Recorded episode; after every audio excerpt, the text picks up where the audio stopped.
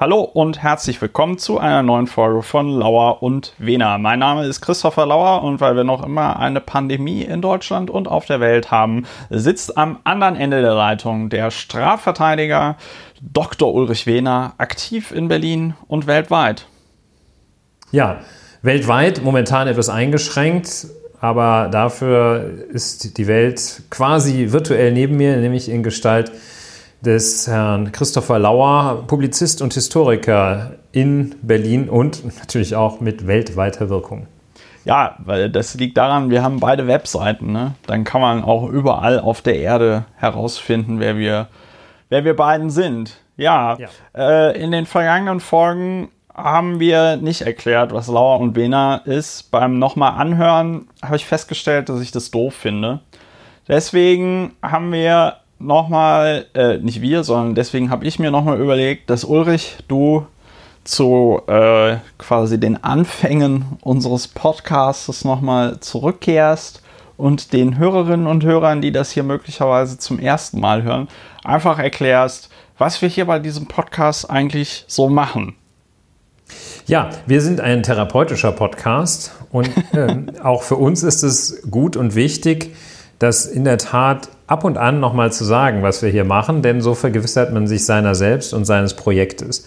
Therapeutischer Podcast in dem Sinne, dass wir zur Affektregulierung beitragen, dadurch, dass wir darüber reden. Es geschieht so viel Wahnsinn, so viel Verrücktes, das kann man im Wesentlichen dadurch nur, oder das kann man eigentlich nur dadurch regulieren, dass man es bespricht, analysiert und zu einem Ergebnis dadurch kommt. Dabei bemühen wir uns, mit unterschiedlichem Erfolg nach der auch im juristischen sehr beliebten Methode der Trennung von Tatsachen und Wertungen, Tatsachen und Meinungen vorzugehen. Erst die Fakten, dann die Meinung gestützt und gebildet aus den Fakten, auf Grundlage der Fakten. Inzwischen sind wir auch der Podcast gegen das, was die Psychologen angeblich Disaster Fatigue nennen. Das ist dieser Zustand der zunehmenden Müdigkeit gegenüber Katastrophen. Und ein bisschen Disaster-Fatigue kann man auch in Deutschland schon beobachten. Es wird nämlich unabhängig davon, ob sich gerade rechtlich etwas ändert oder führende Virologen und Pandemiologen sagen, hey, ihr könnt wieder raus oder bleibt bitte drin. Unabhängig davon also ändert sich subjektiv jedenfalls, aufgrund einer kleinen Feldstudie, die ich heute durchgeführt habe, ähm, ändert sich die Dichte des äh, Straßenverkehrs zum Beispiel. Also es tritt ein Disaster-Fatigue und das sollte nicht sein. Man sollte sich diesem Desaster, also I'm talking about Corona, dem sollte man sich durch rationale Behandlung und nicht einfach durch Müdigkeit nähern. Also wir tragen bei zur Regulierung all dieser Dinge. Das ist unsere Aufgabe, unser, Wunsch, unser Ziel. Ja, und wie, was war das für ein Feldversuch, wo du festgestellt hast, dass es wieder mehr Verkehr gibt? Ich fahre mehrfach dieselbe Strecke zur selben Zeit. und Ach so, und, und, da hast du, und da war jetzt einfach mehr los. Ja. Ich bin, also ich nehme die Invalidenstraße, Sie kennt in Berlin die Invalidenstraße als Maßstab. Ja. Ähm, da komme ich häufiger vorbei, zu Fuß äh, oder mit Fahrzeugen und sehe dann da mehr oder weniger Verkehr. Und ich habe den Eindruck, es nimmt ein bisschen zu.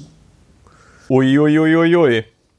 Ja, so viel ja. dazu. Also so viel zu unserem äh, uns selbst erteilten Auftrag. Ja. Den wir mal, den wir mal besser und die mal Welt durch, wahrnehmen. Genau, die Welt durch Erörterung, Diskurs, die Welt erschließen und ertragen.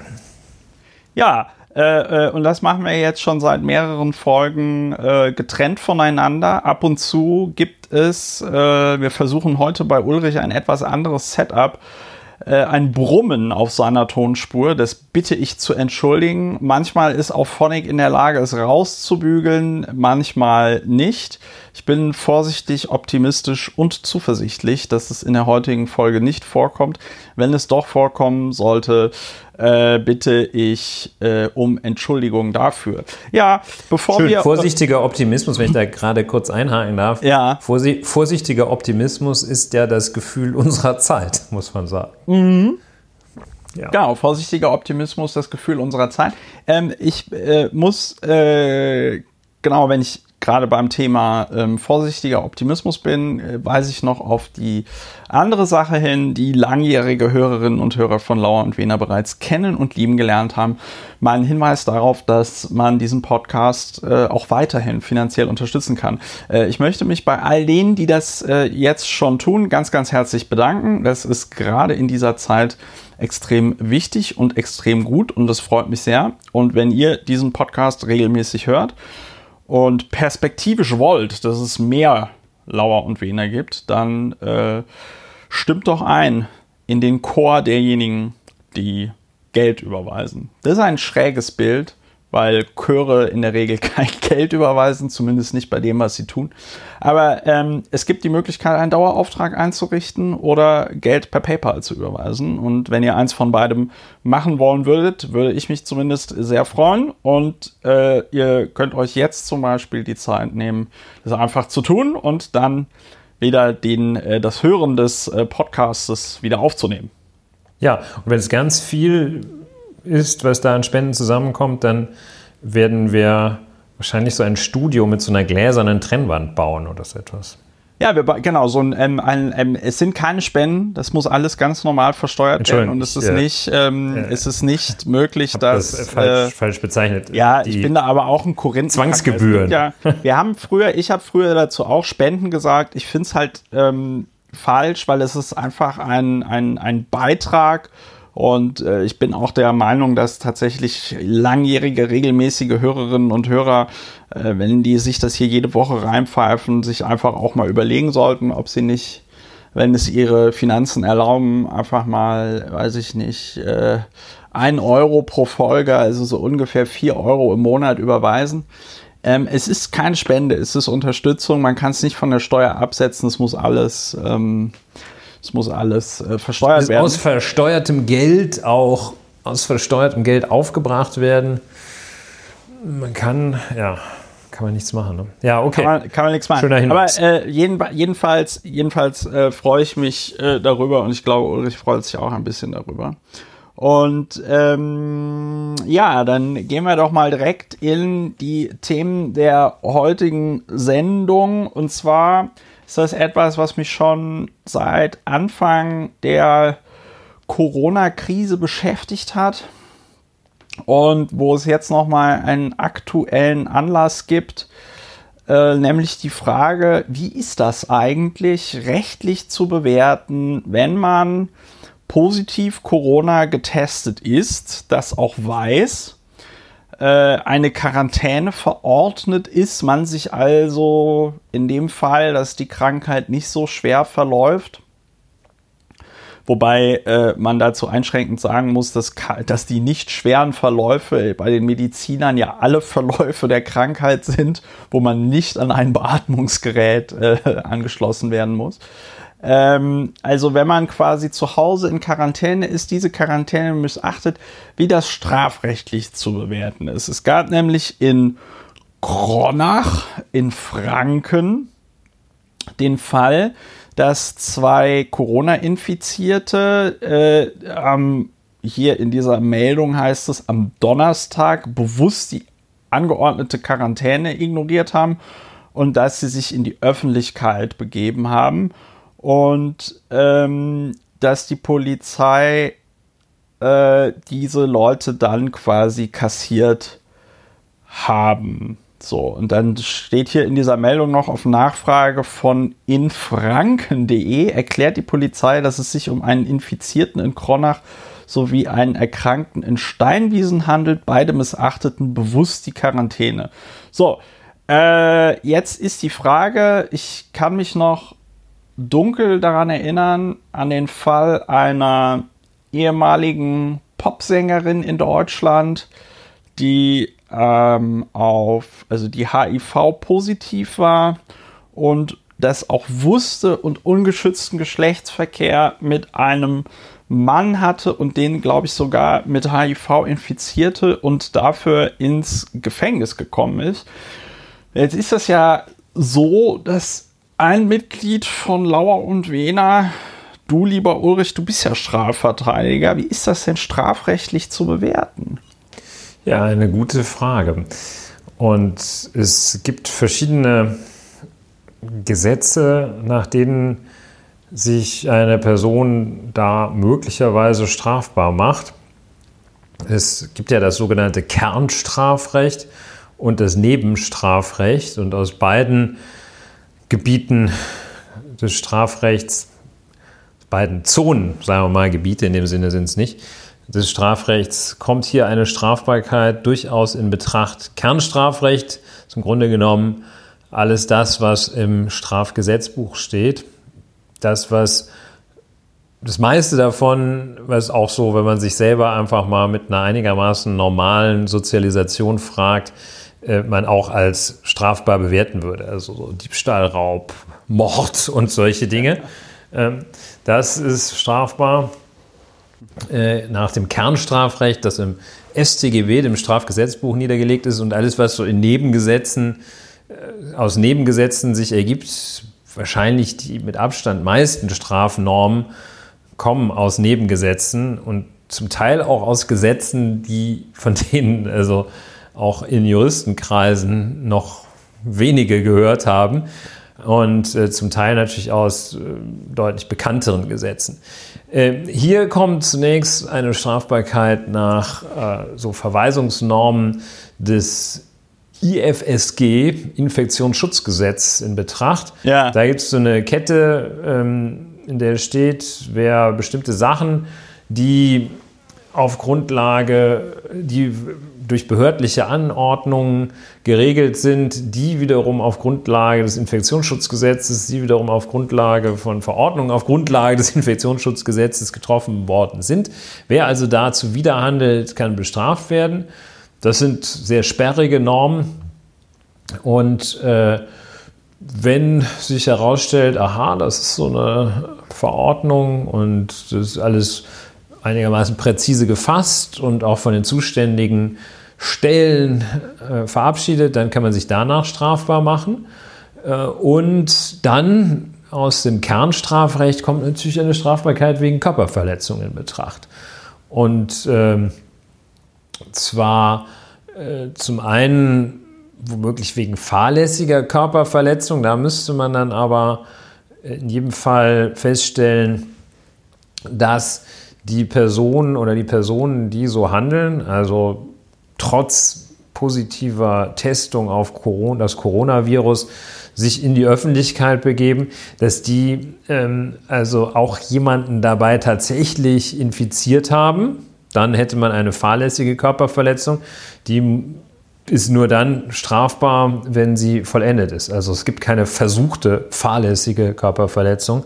Das ja. vielleicht auch schon von der Begrifflichkeit her bisschen einleuchtend, dass das äh, nicht passt. Also entweder man versucht es oder man, man will es oder will es nicht. Ähm, und dann ist es nicht fahrlässig. Also fahrlässig nur, wenn man sagt, okay, der ist jetzt vollendet ist, und ja. hat den Peter infiziert. Oder den, ja, Peter nur so als Beispiel. Ähm, und äh, äh durch Fahrlässigkeit. Aber man kann auch sagen, ähm, dass jemand, der mit dieser doch äh, ziemlich hochinfektiösen Krankheit oder mit äh, dieser äh, mit diesem hochinfektiösen Virus, äh, das in sich trägt, dass der billigend in Kauf nimmt, wenn er sich in die Öffentlichkeit begibt oder in die Nähe anderer, dass er die anderen Personen infiziert. Und billigend in Kauf nehmen, das ist so äh, sozusagen das Mindestanforder Mindesterfordernis, um Vorsatz anzunehmen. Also Vorsatz ist nicht immer nur wenn man, wenn man es jetzt unbedingt will, sondern auch, wenn man sagt, oh, okay, es kann sein, dass es passiert. Ich halte es für durchaus möglich. Ähm, und das auch weiß. Und ähm, so ein Willenselement und ein äh, Wissenselement ist dabei. Und da kann man sagen, ja, wenn ich jetzt mich hier irgendwie an einen, neben eine andere Person stelle, äh, und kräftig ausatme, die anhuste oder sonst was, dann äh, nehme ich einfach billigend in Kauf, dass diese andere Person auch infiziert wird. Ähm, da braucht man dann nicht die Feststellung, dass tatsächlich jemand anderes auch infiziert worden ist, sondern da ist es dann womöglich ein Versuch. Also wenn ich mich äh, als Corona-infizierte Person neben einen hinstelle oder vor eine Person stelle, der ins Gesicht huste, dann ist es eine versuchte Körperverletzung. Und ja, da braucht man schon einen sehr gewitzten, mit allen Wassern gewaschenen Strafverteidiger, um da wieder rauszukommen. Und äh, Deswegen, dann könnte also man sich jetzt noch fragen, ähm, ist es vielleicht eine gefährliche Körperverletzung? Ähm, das wird in diesem Fall, den du genannt hattest, mit der Popsängerin, äh, die jemanden mit HIV, mit dem HIV-Virus infiziert hatte, ja. ähm, wird es möglicherweise, könnte noch an den hinterlistigen Überfall denken, aber das weiß ich jetzt auch nicht aus dem Kopf, äh, was die einfache Körperverletzung zur gefährlichen Körperverletzung macht. Das sind also gefährliche Körperverletzungen ist immer dann, äh, wenn das durch Gift geschieht. Das ist hier nicht der Fall. Ein Virus ist kein Gift. Eine Waffe oder ein gefährliches Werkzeug, das ist, wenn man einem mit der Eisenstange auf den Kopf haut, das ist gefährliche Körperverletzung, wird halt stärker bestraft als einfache Körperverletzung. Mittels eines hinterlistigen Überfalls, das könnte es natürlich schon sein. Oder äh, gemeinschaftlich, das heißt also, wenn ich äh, zu zweit oder dritt losziehe und, oder viert und so weiter und jemanden äh, verprügeln will, dann ist das eine gefährliche Körperverletzung wegen gemeinschaftlicher Begehungsweise oder mittels einer als lebengefährdenden Behandlung. Da kommt man natürlich dann schon äh, nicht auf einen schieße oder sowas. Das ist natürlich schon schwierig. Schwierig mit einem Virus auf jemanden zu schießen. Ja, nee, das wird wir wohl so nach oberflächlicher Prüfung keine gefährliche Körperverletzung sein, aber auch bei der einfachen, sogenannten einfachen Körperverletzung reicht der Strafrahmen bis äh, von äh, Geldstrafe äh, zu Freiheitsstrafe bis zu fünf Jahren, glaube ich. Ja, äh, bis zu fünf Jahren. Und äh, du sagtest vorhin nochmal, da bräuchte man einen gewieften Strafverteidiger, um da wieder rauszukommen. Kannst du nochmal gerade erklären, warum? Ja, das siehst du dann. nee, ähm, das, ja, also ich habe da jetzt auch für einen, also das, das war letztlich so dahergesagt. Äh, ähm, ja, also da sollte man sich gerade in heutigen Zeiten, äh, also man sollte das nicht machen und äh, da könnte es schon sein, dass man da ordentlich einen auf den Deckel kriegt in ja, das ist aktueller das, was ich Zeit. Mir auch, ne? Ja, das ist das, was ich mir auch gedacht habe. Also vor allem Dingen, weil es ja auch in Bayern stattgefunden hat. Also wobei, also man kann, äh, wobei, äh, vielleicht noch als Ergänzung, das kann natürlich auch sein, wenn es einen unglücklichen Verlauf nimmt äh, oder wenn ich äh, so ein Multi, einer multimorbiden 85-jährigen Person ins Gesicht huste äh, ja. und diese Person sich nachweislich daran infiziert oder kann man vielleicht auch sagen, das ist eine versuchte Tötung oder dann tatsächlich eine vollendete, fahrlässige oder gar vorsätzliche Tötung. Kann man auch mitrechnen. Ne? Ja, also das ist halt das, insbesondere weil es in Bayern ja stattgefunden hat, wobei die Franken äh, ja wahrscheinlich bestreiten würden, dass sie in Bayern liegen. Aber, aber, aber, ähm, man hätte ich, ich würde auch mal davon ausgehen, dass so ein motivierter bayerischer Richter dann möglicherweise da auch einfach mal ein Exempel statuieren möchte. Ja. Weil er halt auch weiß, das geht dann einmal ordentlich rund. Weil, mh, ich überlege auch gerade, ich bin noch ein bisschen da. Ich würde vielleicht auch sagen, man kann womöglich doch die gefährliche Körperverletzung sogar annehmen. Dann hat okay. man nämlich äh, eine Freiheitsstrafe äh, bis zu Achso, nee, bis, auch bis zu fünf Jahre, aber eine Mindestfreiheitsstrafe.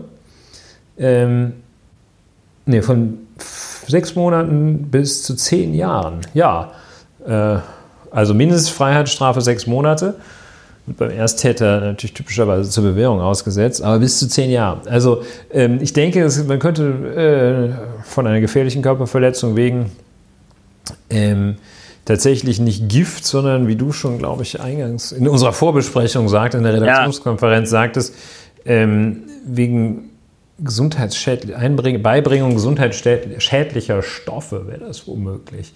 Ja. Ähm, ja, wie dem auch sei. Ähm, ja, das kann schon sein. Exempel statuieren, das nennt man ja äh, Generalprävention und da fühlt sich der eine oder andere schon mal zu berufen. Ne? Und äh, das kann sein. Also bislang gibt es noch nicht so viel Erfahrung mit der Anwendung äh, des Corona-Rechts. Ähm, aber einige Erfahrungen gibt es schon. Ähm, also es gibt immer mal wieder äh, auch Krankenhäuser, die die Meldepflicht verletzen. Es gibt äh, natürlich Verstöße gegen die Verordnungen, irgendwelche Grillpartys im Park und so ein Quatsch. Ja, und dann sicherlich auch demnächst irgendwelche Leute, die sich da bei anderen, die andere bewusst infizieren. Ja. Ja, jo. so ist das mit der so ist das. strafrechtlichen Einordnung. Gut. Ich finde allerdings, dass hier so, sagen wir mal, wenn man das so mal mit dem Rechtsgefühl gegencheckt, finde ich das durchaus schlüssig, dass man sagt, wenn man also an einer ansteckenden Krankheit äh, leidet, eine ansteckende Krankheit hat, man weiß, wie die übertragen wird und man begibt sich bewusst genau in diese Situation, in der diese Krankheit übertragen wird, typischerweise, dass man sagt, ja, das ist so strafbar wie andere Sachen, von denen man auch einfach überzeugt ist, dass sie strafbar sind, Diebstahl, äh, Raub, sonst was. Ich finde, das ist eine schlüssige, schlüssige Sache. Das fühlt sich jetzt nicht so an, als würde man sagen, oh Gott, oh Gott, das ist total konstruiert. Ja. Wie, ja, Gut. Du, äh, ich bin da, ich bin da äh, vollkommen deiner Meinung. Ich muss wahrscheinlich ein bisschen aufpassen, dass ich da nicht zu deutlich werde. Ich äh, habe vorhin, äh, ich wollte ja gerade ähm, sagen, bevor du das gesagt hast, wollte ich ja auch sagen, naja, also, äh, wobei da schon vorher irgendwie klar war jetzt bei dem Thema, dass wir da wahrscheinlich einer Meinung sind. Ähm, es wird auch, glaube ich, ein bisschen schwierig, äh, jemanden zu finden, der in dem Fall sagt, nee, nee, das ist vollkommen in Ordnung. Wenn sich jemand, der Corona positiv ist und weiß, dass er es hat, wenn der sich irgendwie in die, in die Öffentlichkeit äh, begibt. Ne? Äh, insbesondere, darauf haben wir ja in der Vergangenheit auch schon hingewiesen, insbesondere weil es ja auch diese sogenannten Superspreader gibt. Ja? Ähm, also Leute, die äh, ne, eben genau das tun, mit dem Virus durch die Gegend äh, laufen und dann äh, und dann halt einfach wahnsinnig viele Menschen anstecken. So wie das ja, zum ja. Beispiel in Korea also, passiert ist. Die, die, Strafbarkeit beginnt, um das auch nochmal vielleicht zusammenfassend äh, zu sagen, die Strafbarkeit beginnt schon unterhalb und bevor man noch jemanden angesteckt hat oder auch nur in die konkrete Gefahr gelangt ist, wenn man also zum Beispiel ein, eine Quarantäne angeordnet ist und man dagegen verstößt. Das sind alles schon kleine Straftaten. Ja, und wenn man dann tatsächlich Spreader wird oder äh, nah dran ist, dann gibt es nochmal extra einen auf den Deckel. Ja, Entschuldigung, das musste ich noch sagen. Ja, also glaubte ich noch uns, sagen zu müssen. Ja, wir sind uns aber, wir sind uns aber einig an dieser Stelle. Aber ich fand, es war trotzdem auch nochmal ganz interessant zu äh, hören, wie du äh, begründest und erklärst, warum das alles strafbar ist und warum man das sein lassen sollte.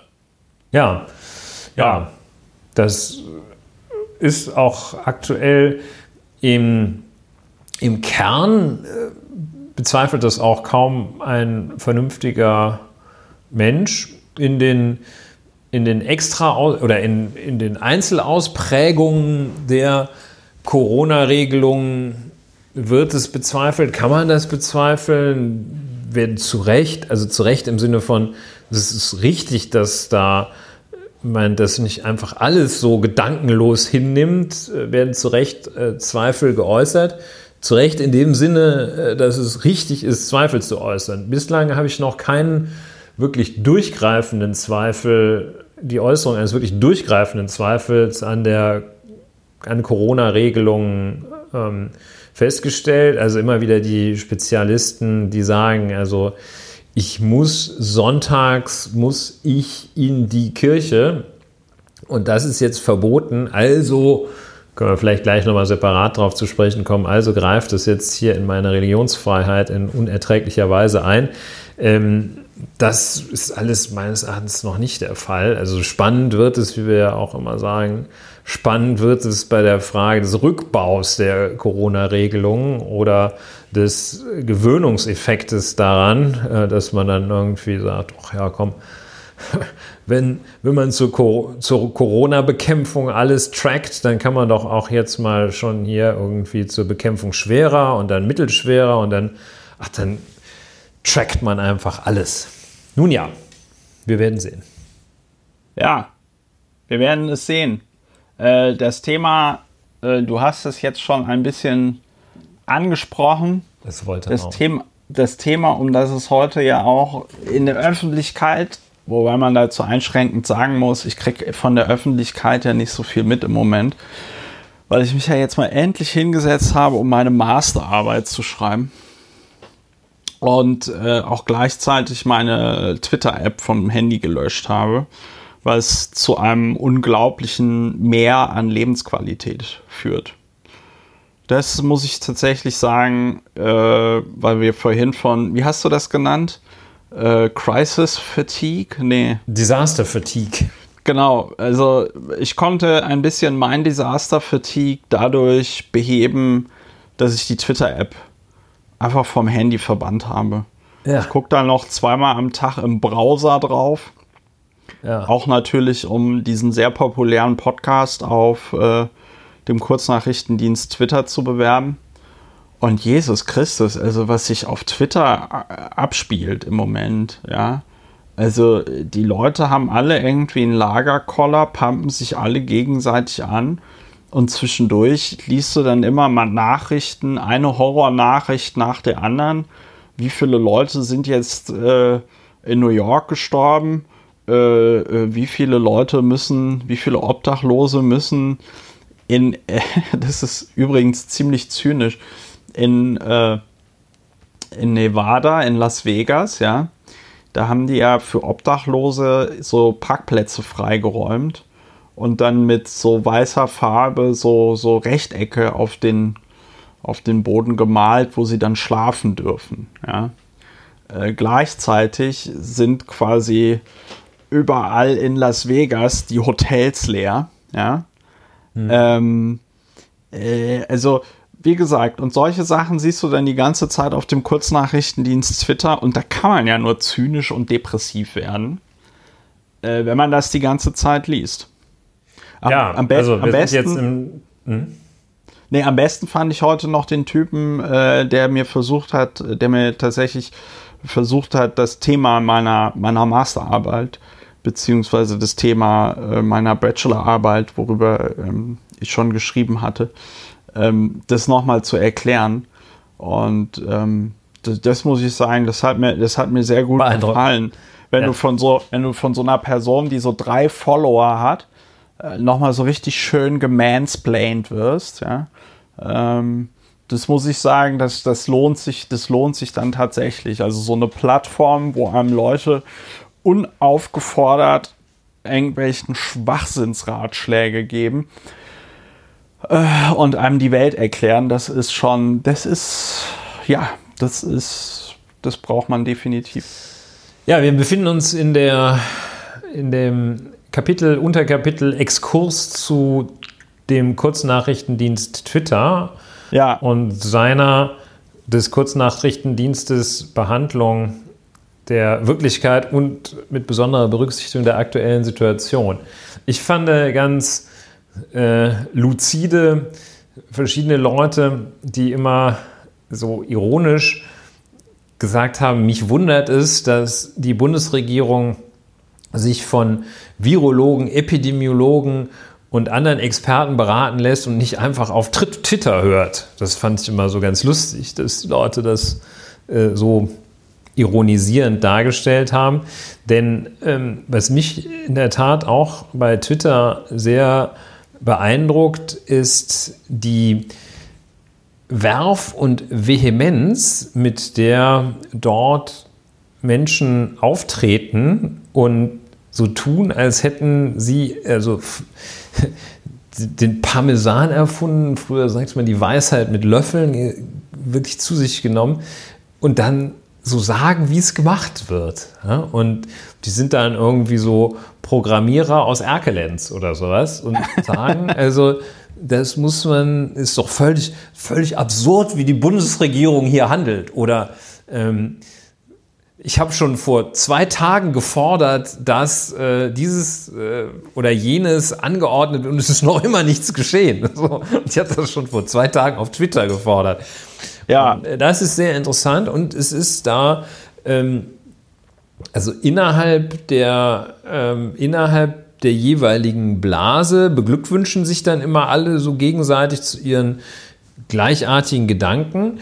Ähm, ja. Außerhalb der jeweiligen Blase, also wenn Mitglieder einer Gruppe auf Mitglieder einer anderen Gruppe treffen, wird also wirklich knallhart und nee, knallhart klingt so äh, positiv, aber so, so völlig gnadenlos, enthemmt, enthemmt wild ohne geworden. Jede, ohne jedes andere, Maß eingedroschen und es entsteht null Dialog. Es ist einfach, also es ist so ein manichäisches Weltbild. Also es gibt nur schwarz, weiß, bim, bam, bum. Ja, ja sehr interessant. Ich, da, das, dazu, ja. Da, dazu muss ich aber sagen, ich habe mich ja in dieser Beschreibung des, des Programmierers aus Erkelenz, äh, habe ich mich ja auch schon in einer gewissen Weise wiedergefunden. Ne? Weil ganz frei davon bin ich auch nicht. Aber ich muss zu meiner Verteidigung sagen, ich habe wenigstens recht gehabt. ähm, da muss man, da, mu da, da kommen wir aber noch später drauf. Aber ich sag mal, eines dieser Themen, über das wir ja auch schon hier in diesem Podcast gesprochen haben, da wolltest du dann nicht so richtig drüber sprechen, ähm, ist ja das Thema mit den Masken. Ne? Und äh, die Masken kommen jetzt aber auch noch mal vor in der Lockerung der äh, Kontaktsperren. Ja, äh, oder nicht, nicht, die, nicht, die, nicht, die, nicht die Lockerung der Kontaktsperren, sondern die, ähm, ja, die Lockerung vom, vom Lockdown oder wie man das nennen möchte. Einige reden von Hochfahren. Äh, Armand de Lachey, und das ist jetzt Ministre Président de Nordrhein-Westfalen. Ja, ich denke, das ist der offizielle Begriff. Ähm, der hat ja letzte Woche schon legte er los, auch mit großem Tamtam. -Tam.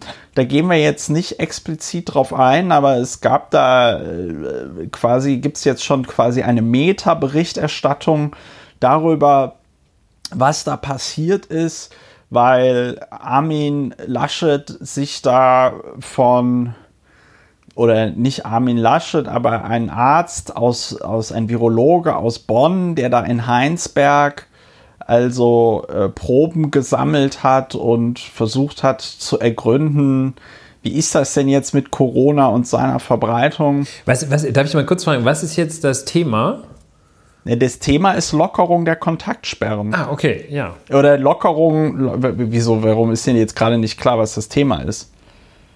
Ich hole, ja, ich hole einfach ich sehr weit merke, aus. Das Thema, ist, das Thema ist irgendwie Corona. Äh, und ich weiß nicht, sprechen wir jetzt über die äh, Regelungen, die heute am 15. April, dem 100. Geburtstag von Richard von Weizsäcker, äh, ja. heute am 15. April dem die Bundeskanzlerin mit den Regierungschefinnen und Regierungschefs der Länder vereinbart ja. hat? Oder sprechen wir allgemein über Corona? Nee, wir reden, wir reden schon darüber. Aber nee. Armin Laschet hat ja letzte Woche äh, quasi den Aufschlag gemacht.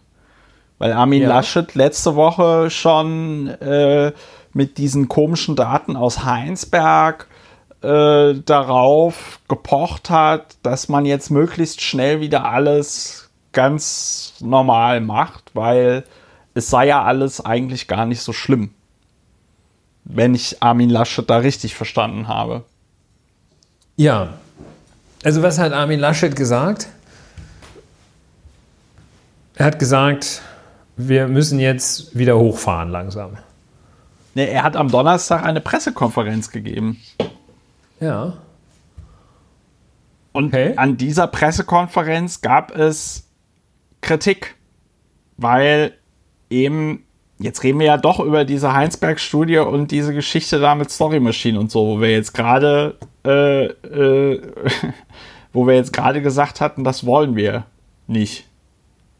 Genau, also wir sind gerade etwas ungeordnet. Ähm, ja, wir sind gerade tatsächlich etwas sehr ungeordnet. Also, sollen wir reden über die Vereinbarung in einer. In Dann lass uns, lass uns. Ich wollte ein bisschen die zeitliche, ich wollte einfach ein bisschen den zeitlichen Ablauf skizzieren, was im Vorfeld dieser Ministerpräsidenten Kanzlerin-Konferenz heute passiert ist. Ja, genau. Also das war die du Vorgeschichte. Sprachst vorhin, du sprachst, ja, das war nicht die Vorgeschichte, aber es war ein Teil der Vorgeschichte. Das war du sprachst ja vorhin auch sehr äh, äh, richtig davon im Vorgespräch von dem sogenannten Corona-Kabinett, als sei das ein feststehender Begriff im Grundgesetz oder so. Ja. Ja, es gibt so verschiedene Einzelthemen, äh, die da eine Rolle spielen. Also der, der äh, sich abzeichnende Wettbewerb zwischen den Mahnern und den den äh, Exiteers sozusagen, den Aussteigern aus äh, Corona-Beschränkungen.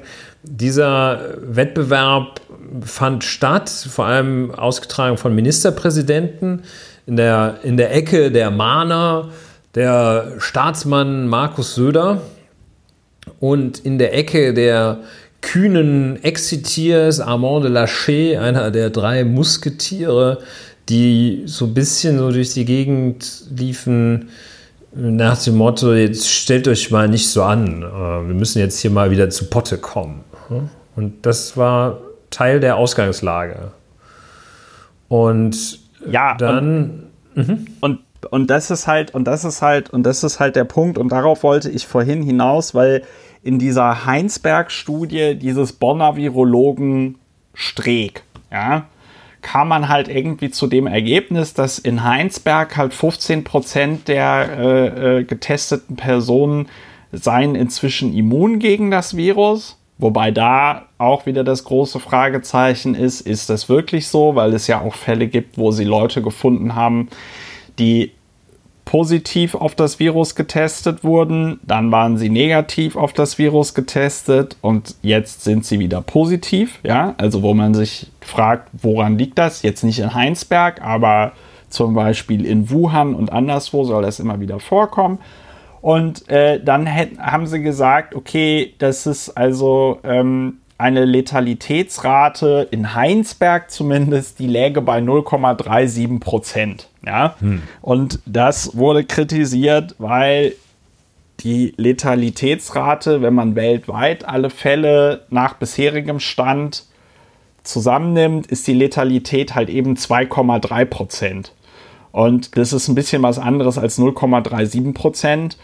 Und dafür wurde jetzt, sag ich mal, Armin Laschet ähm, und diese Studie halt kritisiert, weil da letzten Donnerstag eben dieser äh, Eindruck erweckt worden ist, man könnte das alles easy peasy wieder hochfahren.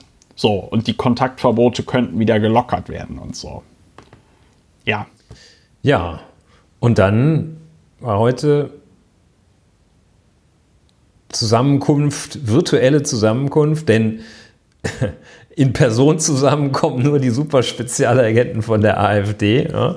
Ähm, war also äh, Telefonschaltkonferenz der Bundeskanzlerin mit den Regierungschefinnen und Regierungschefs der Länder. Am heutigen, das heißt am aufnahmetägigen 15. April 2020. Und ja, vorher war so ein bisschen gerätselt worden. Es gab diese äh, Erkenntnisse, das äh, Papier der Leopoldina, der ältesten wissenschaftlichen Gesellschaft der Welt, die vorher außerhalb der Leopoldina nicht so äh, wahnsinnig bekannt war, glaube ich.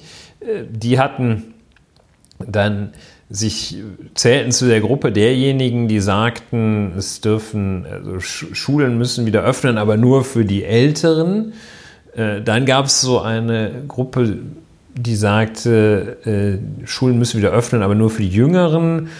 Es gab diese, ähm, diese Exiteers wie Armand de Lachey, es gab die Mahner äh, wie Herrn Markus Söder und ähm, ja, und dann redeten so alle so Twitter-mäßig durcheinander. Der eine sagt, wie könnt ihr bloß? Und der andere sagte, man muss doch. Und dann haben die alle so ein bisschen durcheinander geredet. Einige Punkte, die mich dann sehr auch überzeugt haben, andere, die mich gar nicht überzeugt haben. Was mich zum Beispiel überzeugt hat, war, dass man also den Äußerungen und Feststellungen dieser Leopoldiner-Truppe, die aus 26 Personen bestand, die im Durchschnitt, glaube ich, 60 Jahre alt sind und im ganz überwiegenden Durchschnitt, nämlich 24 der 26 Männer waren, dass man da vielleicht, wenn die sich so um äh, Kita-Betreuung und ähnliche Dinge Gedanken machen, dass man da nicht allzu hohe Qualität erwarten darf. Also jedenfalls, es ging so hin und her, her und hin und alle haben sich gefragt, wird jetzt die Bundeskanzlerin uns retten und äh, den äh, nach Genuss des Grals äh, wird sie jetzt sagen, wie es weitergeht. Ja, und das haben also die Ministerpräsidenten, Ministerpräsidenten haben also gemeinsame Beschlüsse gefasst. Äh, das ist eine Rechtsform, die es nicht gibt, die vereinbaren das einfach nur. Ne? So eine Grundentscheidung, wie soll es ungefähr sein. Und äh, da haben sie so als, als, äh, ja, als Methodik wenn man das mal so nennen mag, genannt, äh, den, die Methode der kleinen Schritte, ähm, mit denen das öffentliche Leben wieder in Gang gesetzt werden soll.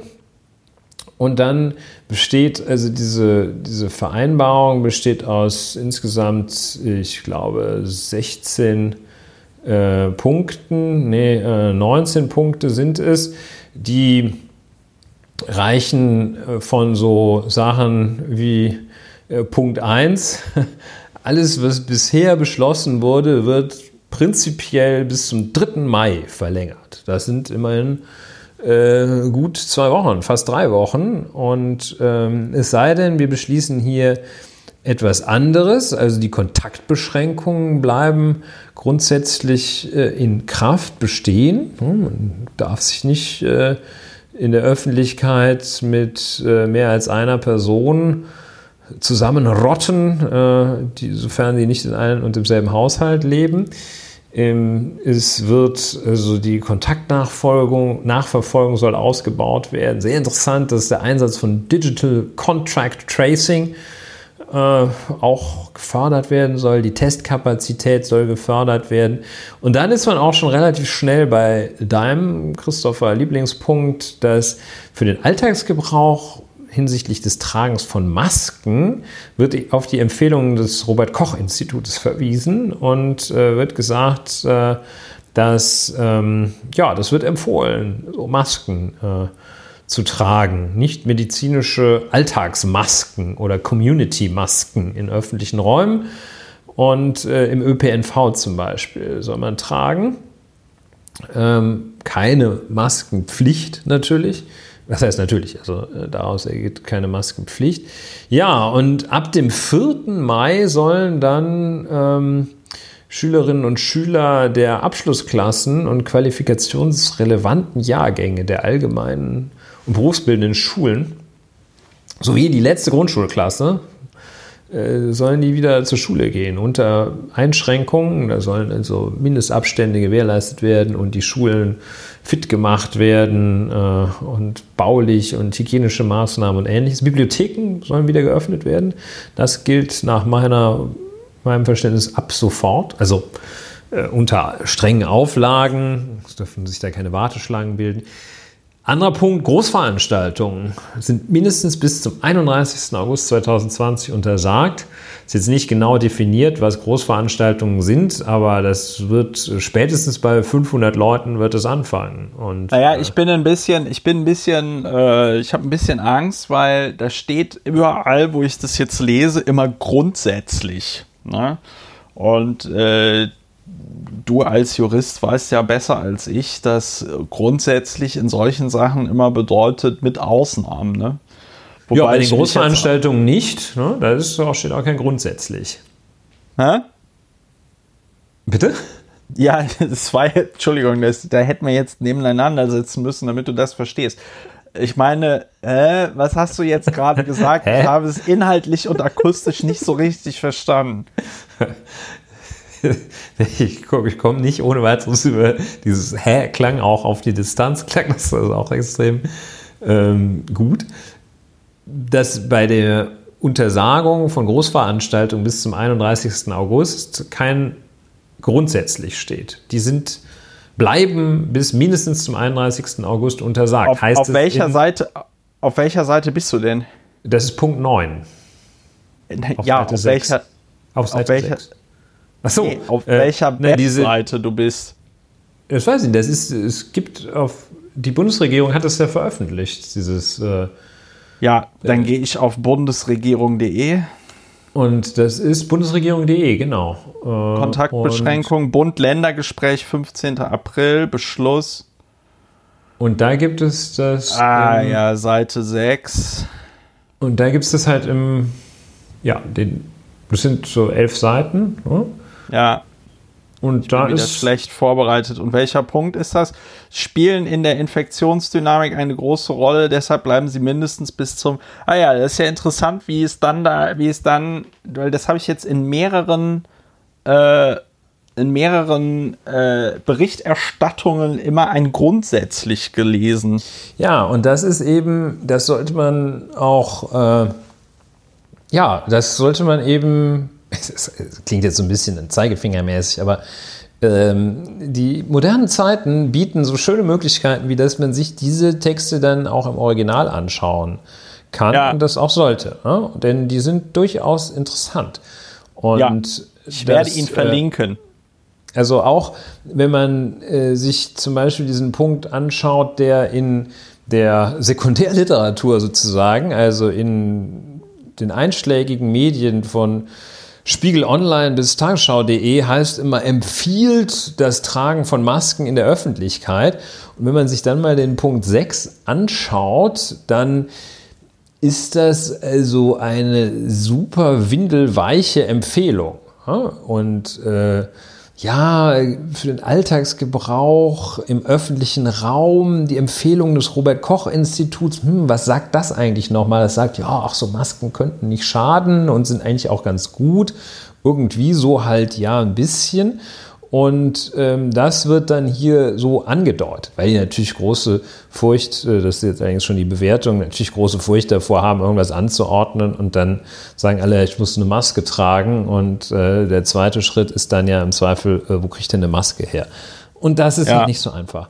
Ja, äh, weitere Punkte, ähm, wie gesagt, äh, Schulen beschränkt äh, wieder ab naja, aber da steht Mai. schon, jetzt muss ich dich aber mal, ich meine, heute haben wir ja eh so auch die, auch die Folge, wo wir uns gegenseitig ein bisschen annörgeln. Ähm, das Problem dieses Textes ist wir halt. Uns Delling und Netzer nennen. Ja, genau. Dieses, dieses, das Problem dieses Punktes 6 ist halt einfach, dass da einfach ein extrem langer Sermon steht, der tatsächlich über also eine halbe Seite geht und diese halbe Seite, das ist Einsatz. Am, am Ende ist dann dringend dann, empfohlen. Dann, ne? dann ist da, genau, dann ist das zwei Sätze. Ich meine, das, ich muss das mal vorlesen, um damit mal klar wird, was das für eine Bandwurmprosa hier ist. Neben der Beschaffung, vornehmlich im Ausland, werden auch in Deutschland unter Hochdruck Produktionskapazitäten für die entsprechenden Produkte aufgebaut. Achso, das, da ist jetzt doch ein Punkt, den habe ich nicht gesehen. Das vordringliche Ziel besteht in einer Vollversorgung der Einrichtungen des Gesundheitswesens und der Pflege mit medizinischen Schutzmasken die den Träger vor einer Infektion schützen. Es sind doch so, mehr Sätze, als ich ursprünglich dachte. Ähm, das ist jetzt der medizinische Sektor. Genau. Da so, sagt man, okay, hier ja. alle sollen eine Maske haben, die im Seniorenheim oder in der Klinik Ja. arbeiten. So. Und, äh, so. und jetzt kommen Und ganz für den am Rest Ende, der Bevölkerung. genau, und kommt. ganz am Ende steht dann nochmal der allerletzte Satz. Insofern wird den Bürgerinnen und Bürgern die Nutzung entsprechender Alltagsmasken, insbesondere im öffentlichen Personennahverkehr und im Einzelhandel dringend empfohlen. Und da muss ich ganz ehrlich sagen, finde ich es einfach jetzt sind wir hier schon ein bisschen in der Bewertung, aber bei diesem Maskenthema, ich finde es wirklich beschissen, dass sie nicht Caramba. in der, in der Lage sind, einfach einmal eine klare Ansage zu machen. Weil Ja, sollen wir das Maskenthema gleich bewerten oder? Äh, Nee, wir können es nachher machen, aber ich muss, das musste jetzt einfach raus, weil da kriege ich halt echt so, da kriege ich halt einen Föhn. Da kriege ich einen Föhn, wenn ich halt so eine halbe, halbe Seite Sermon lese und dann insofern wird den Bürgerinnen und Bürgern die Nutzung entsprechender Alltagsmasken, insbesondere im öffentlichen Personennahverkehr und beim Einkauf im Einzelhandel, dringend empfohlen. Ja. Also ich glaube, was wir auch in der Tat schon mal vorgreifend auf die Bewertung sagen können, dass wenn man sich bei so mit äh, politischen äh, Kompromiss, der Entwicklung kom politischer Kompromissformeln auseinandersetzen möchte, dann kann man sich Punkt 6 dieser gemeinsamen Erklärung angucken. Ähm, das sind also, ja, das ist schon, ähm, glaube ich, äh, lehrbuchmäßig wieder mit Insoferns und äh, insbesonderen und ähnlichen Wörtern gearbeitet wird. Das ist schon ein, ein hübsches Werk. Ja, Kindern und Hochschu äh, Kindergärten und Schulen und Hochschulen, die brauchen also einen Vorlauf. Aha, kommt also völlig überraschend, dass die äh, gebeten werden könnten, wieder zu öffnen. also jedenfalls Ja. brauchen die einen Vorlauf. Und ähm, wie schon kurz gesagt, ab dem 4. Mai sollen dann äh, ausgewählte Jahrgänge wieder in ihren Schulen antreten unter besonderen Voraussetzungen zur Hygiene und zur Steuerung des Zutritts und Ähnlichem. Großveranstaltungen, wie wir schon gesagt haben, bis mindestens 31. August untersagt. Da muss Ja, ich dann- auch noch Ja? Da muss ich ganz kurz.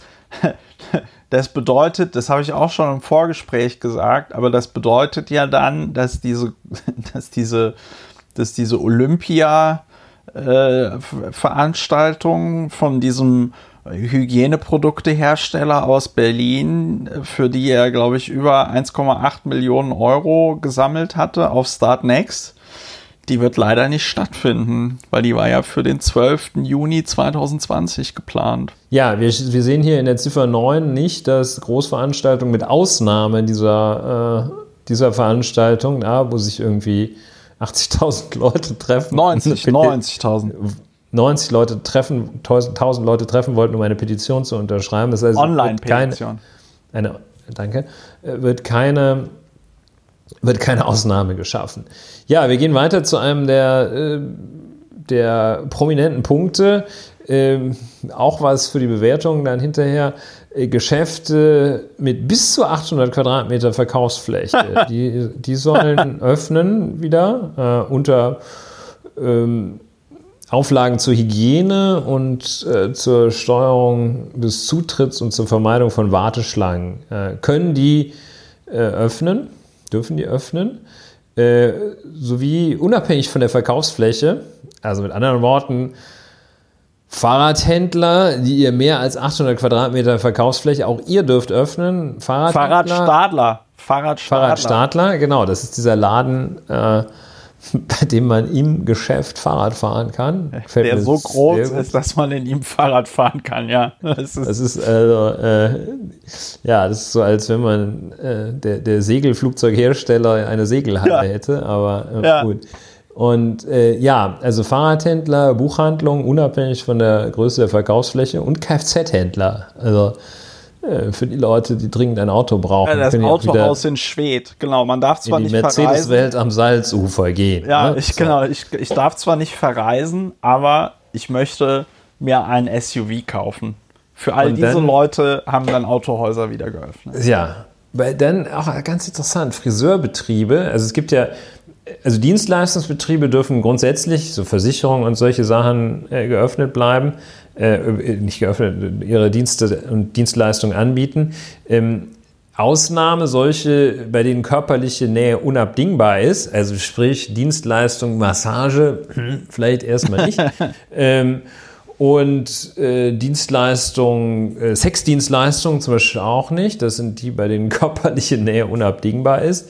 Aber unter denen Dienstleistungsbetrieben, bei denen körperliche Nähe unabdingbar ist, dürfen die Friseure, die sollen sich zunächst darauf vorbereiten, unter Auflage zur Hygiene ab dem 4. Mai wieder tätig zu werden. Man hat wohl Angst davor, dass äh, im, in der Bundesrepublik dann die Menschen so langhaarig werden. Da hatte man ja schon schlechte Erfahrungen. Ja, aber ja, dann späten dann, 60er bricht, Jahren mit. Dann bricht dann spontan Kommunismus aus. Ja, das ist, ja, äh, dann ist wieder das Ende. kennen wir alle. Dann ähm, Punkt 12, in, äh, auch da muss ich schon vorweg bewerten. Ja. Erfreulicher Klarheit wird einfach gesagt, Zusammenkünfte in Kirchen, Moscheen, Synagogen sowie religiöse Feierlichkeiten und Veranstaltungen sowie Zusammenkünfte anderer Glaubensgemeinschaften sollen zunächst weiterhin nicht stattfinden. Da ist so ein Sollen drin, das hat man so ein bisschen aber also wenn sich jetzt die Leute alle in der, in der Kirche, Moschee oder Synagoge infizieren dürften, dann würde ich aber echt, würde ich aber echt eine Demo mit ganz vielen Leuten gegen machen, sozusagen. Ja, ja das sind so die, ähm, auf Reisen äh, und private Besuche soll weiterhin verzichtet werden. Das sind so die, das ist so der Kernregelungsgehalt, äh, der äh, ja, äh, dieser Vereinbarung äh, Bundeskanzlerin und Regierungschefinnen und Chefs der Länder. Und da gehen die jetzt hin und machen dann Einzelregelungen draus. Ne? Ja. Aber immerhin, so ein, was heißt immerhin? So, das, so ein einheitlicher Rahmen ist da. Innerhalb dieses Rahmens wird es, den, äh, wird es den Rittern und Ritterinnen des Föderalismus sicherlich gelingen, noch ein bisschen äh, für Verwirrung zu sorgen und Aufgaben da äh, zu gestalten, dass man herausfinden soll und muss, was passiert denn jetzt eigentlich, wenn ich von Berlin nach Brandenburg fahre? Muss ich eine Maske aufsetzen, absetzen oder darf ich jetzt äh, zu zweit, zu dritt, muss dann einer von uns die Gruppe verlassen, wenn wir nach Brandenburg kommen? Das wird alles sicherlich noch kommen, aber das ist so der Rahmen. Ne? Und ja, das sind die neuen Regelungen. Ja, was ich interessant Oder die Grundlage der neuen Regelungen. Ja, was ich interessant finde, war noch das mit der äh, Testkapazität, dass wir mittlerweile anscheinend eine Testkapazität von bis zu 650.000 Tests pro Woche haben. Äh, was natürlich noch immer, äh, wo man natürlich noch immer bei 80 Millionen Einwohnern äh, dann 160 äh, Wochen brauchen würde, um die gesamte Bevölkerung durchzutesten. Ja. Hm. Ähm, und das mit dem, ja, du hattest das schon gesagt, ne, digitalem Contact Tracing. Wir hatten ja letzte Woche schon über die App gesprochen. Äh, ich war das, bin das ja gar nicht gewohnt, dass die Hörerinnen und Hörer dieses Podcasts dann auf einmal im, äh, in unserem Blog auf lauerundwener.de so äh, miteinander diskutieren und so. Äh, da wurden wir auch gescholten, weil wir, äh, weil wir es angeblich nicht so richtig verstanden hätten mit den Apps. Ja, ich äh, bin da, also ich fühle mich da nicht, äh, nicht, nicht wirklich. Ich nehme die Kritik äh, auf. Ich habe es auch nicht wirklich verstanden. Äh, und ähm, das ist richtig. Ja, nein, mein, mein, mein Punkt. Mein das, Punkt was wir gesagt haben, das, was ich allerdings verstehe aufgrund ähm, anderer äh, Erfahrungswerte, ist, dass allein eine App nicht bringen wird sondern ja, genau. eine Und Grundlage. Ich glaube, das, das war, ich das glaube, das war unser Punkt, der vielleicht gar nicht so gut rüberkam oder vielleicht wollten es die Leute auch gar nicht hören. Vielleicht, vielleicht hören uns auch einfach sehr viele Leute aus der IT-Industrie, die schon bei, wie, wie, nanntest du das vorhin, bei unserer kleinen Twitter-Debatte, äh, ähm, äh, Programmierer aus Erkelenz, da waren die alle, es gibt wahrscheinlich viele böse Leser, Hörerinnen aus und Püttlingen. Hörer Programmierer aus Püttlingen. Püttler, Programmierer aus Püttlingen und aus Erkelenz. Dann lesen wir demnächst so Leserbriefe vor, wenn, äh, wenn, wenn beleidigte Programmiererinnen und Programmierer uns schreiben, weil wir ihre, weil wir ihre digitale Contact Tracing App, deren Einsatz auf Freiwilligkeit basieren soll, ähm, nicht benutzen wollen. Ja, äh, genau, das äh, wurde quasi heute, was ich auch interessant finde, dass, das dass da Beschluss oben drüber steht, ne? Beschluss, ja. Das hat Ja. beschlossen, ne? Das ist natürlich Ja, das kein Beschluss im technischen Sinne. Ja. Äh, das ist so, äh, wir, wir, Ja, können auch, wir können auch Beschluss, Beschluss, wir sind auch beschlussfähig. Wir sind bei, wir, wir sind sogar alleine beschlussfähig, ja. Ja. Aber ähm, ich finde das insofern interessant, als natürlich, also klar, ich weiß natürlich, was, was, was das Ziel ist, was damit verfolgt wird, das Beschluss zu nennen, ja. Man hätte auch Ähm. schreiben können, Pamphlet. Top 2 Ansa Pamphlet. An An Ansage. Ansage. Gesülze. Nein, Gesülze, Ansage, nein, Gesülze genau. ist es nicht. Aber der, aber der, aber der, ähm, ich finde das mit Beschluss äh, interessant, weil es ja suggeriert, dass da in irgendeiner Form abgestimmt wurde. Und wenn da abgestimmt wurde, wäre ja auch möglicherweise möglich, also wäre es ja auch möglich gewesen, das weiß ich nicht, äh, bei 16 Bundesländern, dass neun Bundesländer sieben Bundesländer überstimmen oder so, ja. Oder weiß ich nicht, die Kanzlerin hat dann noch die Bonusstimme. Will Ja, dann man auch sieht hinaus. ja, genau, genau, die, die hat, man sieht ja hier, ähm, wenn man sich das Dokument anschaut, äh, Beschluss und dann steht da Top 2, äh, Tagesordnungspunkt 2. Ähm, Top 1 ist nicht abgedruckt.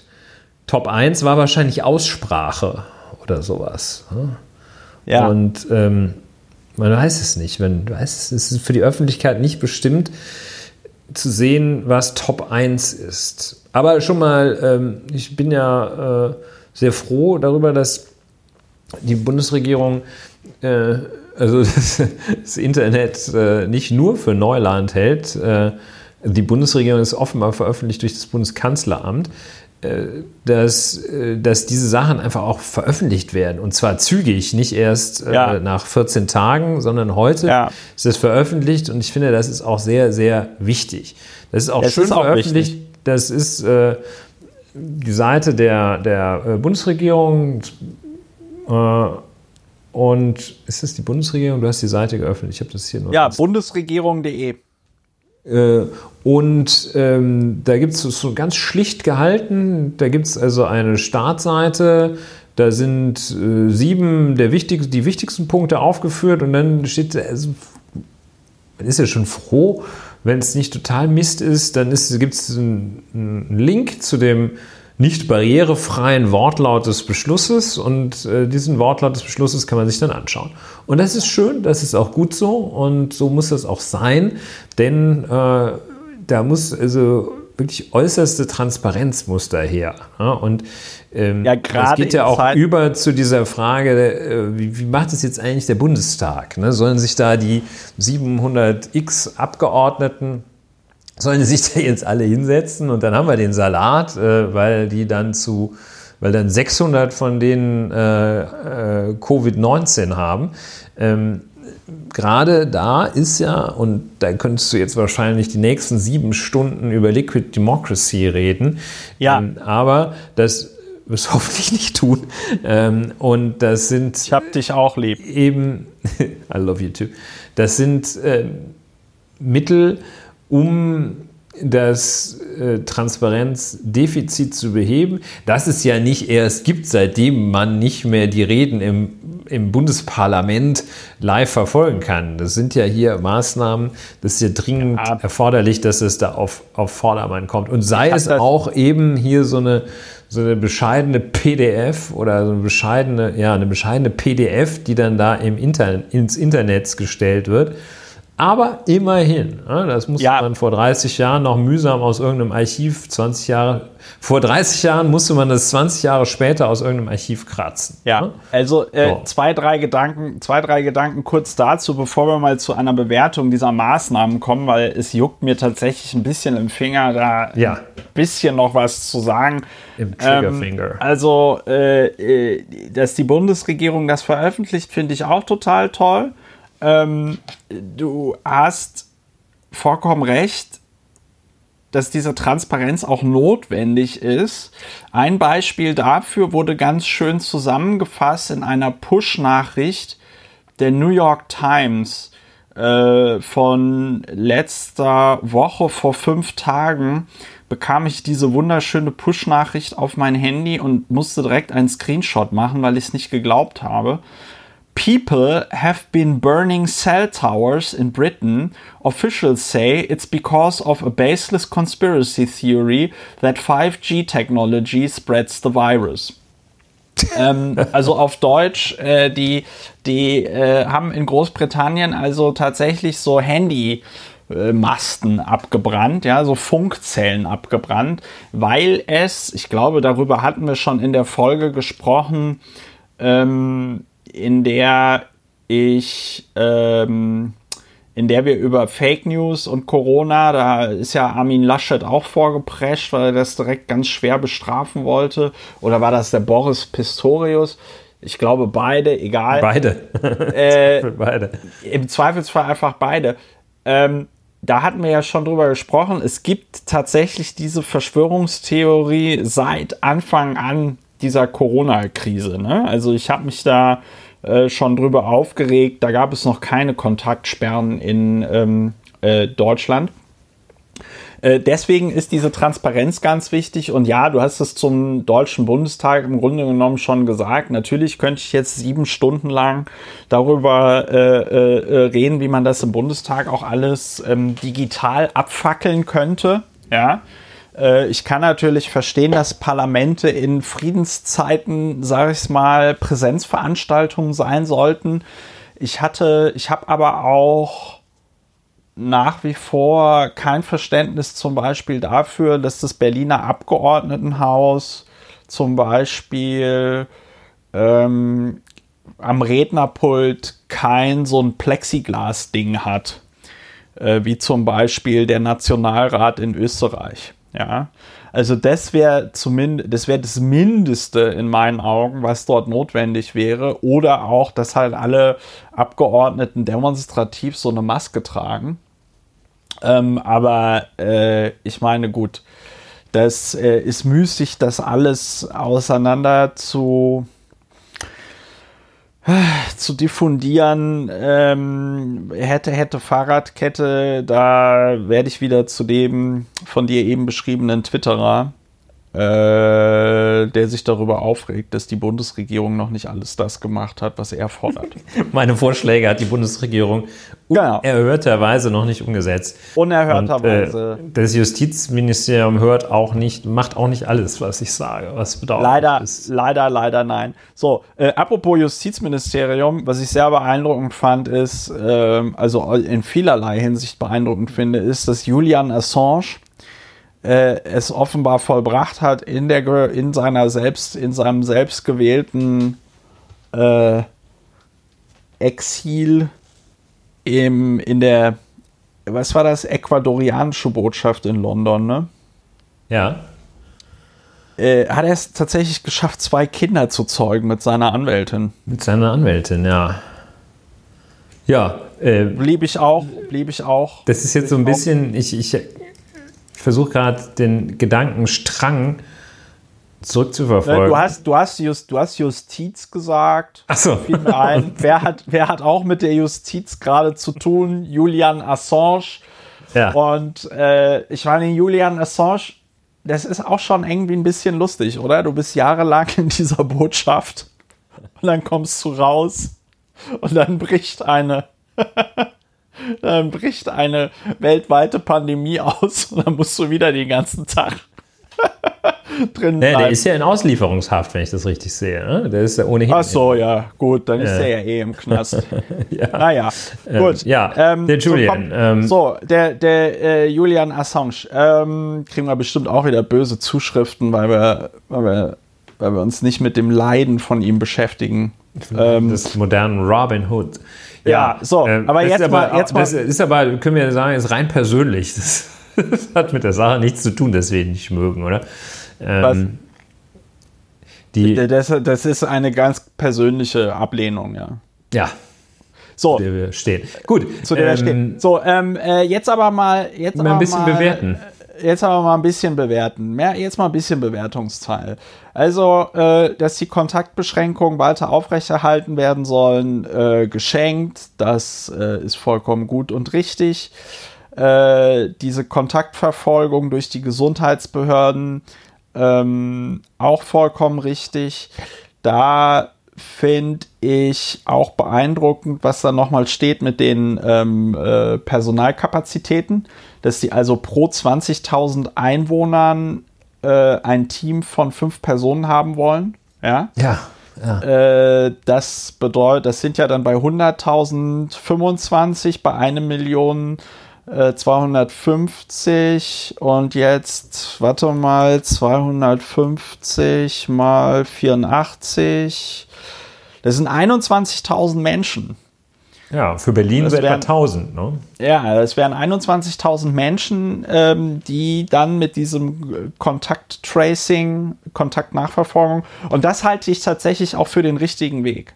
Also im Vergleich zu diesen Apps weil diese Apps äh, in meinen Augen auch eine Fall, ja, jemanden in einer falschen Sicherheit irgendwie wiegen können. Also womit ich jetzt nicht sage, dass irgendwie das Infektionsrisiko steigt, wenn man so eine komische App installiert. Aber ich kann mir schon vorstellen, dass man dann so denkt, ach ja, ist ja alles gut, die App regelt das jetzt für mich. Und ähm, ich finde, dass äh, Kontaktverfolgung mit echten Personen äh, finde ich vollkommen gut und richtig. Äh, über die Apps haben wir schon alles gesagt. Testkapazität. genau, alles. alles. Alles gut. Ähm, ja, erstes Aufregerthema, über das ich mich jetzt gar nicht mehr so sehr aufregen muss, aber das mit den Masken. Ne? Ähm, ich finde es ich find's schwierig, dieses insofern wird den Bürgerinnen und Bürgern die Nutzung entsprechender Alltagsmasken, insbesondere im öffentlichen Personennahverkehr und beim Einkauf im Einzelhandel, dringend empfohlen. Weil ähm, damit wird die Verantwortung im Grunde genommen auch wieder so ein Stück weit auf den Einzelhandel abgewälzt. Ja, der könnte ja auch, der hat ja Hausrecht. Der ja, könnte ja sagen, hier nur mit Maske, klar. Genau, der könnte sagen, nur mit Maske. Das wird natürlich keiner. Die Sie übrigens hier zum Preis von genau, 25 Euro kaufen können. Für, genau, für ganz, ganz kleines Geld können Sie sich hier eine Maske kaufen. Sie können die Maske auch, wir bieten auch eine 0% Finanzierung an. Ja, wir haben auch äh, gebrauchte Masken. genau, wir haben auch gebrauchte Nein, aber, Nehmen Sie doch die äh, Maske von der Dame, die gerade rauskommt. Das, das finde ich einfach, äh, das finde ich aus, aus, aus verschiedenen Gründen, finde ich das bescheuert, weil dadurch wird das Tragen von Masken wieder so ein äh, Elitending. Ja, dass halt die Leute, die die Zeit und das Geld haben und auch die, ähm, die äh, wie soll man sagen, die, die, die, die, die, die, die Zeit das Gesicht haben. Dafür. Sich, nee. Ja, das Gesicht dafür, die die Zeit haben, sich die ganze Fachliteratur und sonst irgendwas durchzulesen, weißt du, die tragen so die oberen 10.000, die tragen dann auf einmal Masken, ja. Und irgendwie Kreti und Pleti, die noch immer nicht den Schuss gehört haben, die tragen sie nicht. Und äh, wenn das Ziel am Ende sein soll, dass dieses Virus sich nicht mehr weiter verbreitet, dann ist in meinen Augen eine Maskenpflicht um unumgänglich. So. Und ich verstehe es nicht. Ich verstehe es nicht, warum man sich hier noch immer ziert. Also, weil ich weiß nicht, ob die einfach schissene Büchs haben, dass sie sagen, ah ja, wenn wir jetzt sagen Maskenpflicht, dann sagen sie alle, ja, aber vor einem Monat habt ihr noch gesagt, Masken bringen nichts, ja. Ähm, ja, also ich, äh, also ich kann, ich verstehe deinen Punkt. Äh, ich äh, kann nicht sagen, wie sinnvoll Masken sind. Ich glaube es, also jetzt medizinisch, ich glaube, es ist evident, dass sie jedenfalls ein bisschen was bringen. Wie viel jetzt weiß ich nicht, äh, weiß, glaube ich, wie ich, wenn ich es richtig verstanden habe, weiß es keiner, wie viel die wirklich bringen. Dass sie was bringen, halte ich für evident. Die Frage ist, resultiert daraus, dass man eine Maskentragepflicht, sagen wir mal, begrenzt auf den öffentlichen Raum, äh, von mir aus begrenzt auf den öffentlichen Personennahverkehr und den Einkauf im Einzelhandel, sollte man da tatsächlich eine Maskenpflicht anordnen. Ich äh, sehe zwei gewichtige, ja, ich weiß nicht, ob durchgreifende Argumente dagegen. Äh, aber jedenfalls zwei gewichtige Argumente dagegen. Das eine gewichtige Argument ist, äh, dass ähm, die Steuerung dieser Freiheitsbeschränkungen, das sind Freiheitsbeschränkungen, äh, es ist ein sehr sensibles Ding. Das kann natürlich auch irgendwie kippen, dass wenn man also zu viel anordnet, dass das dazu führt, dass dann plötzlich gar nichts mehr befolgt wird, weil Leute irgendwie sagen, was für ein Quatsch. Bei einer Maske sehe ich so ein bisschen diese Gefahr, dass, äh, äh, dass das so, das ist, was früher der Fahrradhelm war, wo man sagt, ich ziehe mir noch nicht so einen blöden Helm auf und noch früher war das der Sicherheitsgurt, wo ich sagte, ich kann, ich kann damit, damit kann ich nicht, äh, komme ich da nicht wird klar. Doch das Auto zur Todesfalle, wenn ich einen Tut- Unfall tut baue. das- Wie soll ich da wieder rein, wenn ich da... das drückt, Ich drückt habe so mir aufs Herz. Seitenstechen So. durch den... Also das ist der eine Grund, dass man möglicherweise mit äh, Maßnahmen, mit einschneidenden Maßnahmen, mit zu einschneidenden Maßnahmen die Akzeptanz äh, von sinnvollen Beschränkungen insgesamt gefährdet. Das ist das eine. Ähm, das andere ist so ein, ein äh, praktischer, aber auch ein damit gleichzeitig rechtlicher Punkt. Äh, der praktische, die praktische Problematik ist, es gibt ja nicht genug Masken. Und äh, kann man natürlich sagen, muss jeder, äh, es gibt ja diese Videos, wie man sich aus einer, aus einer Unterhose zu einer Maske innerhalb von zehn Ja. Sekunden machen kann.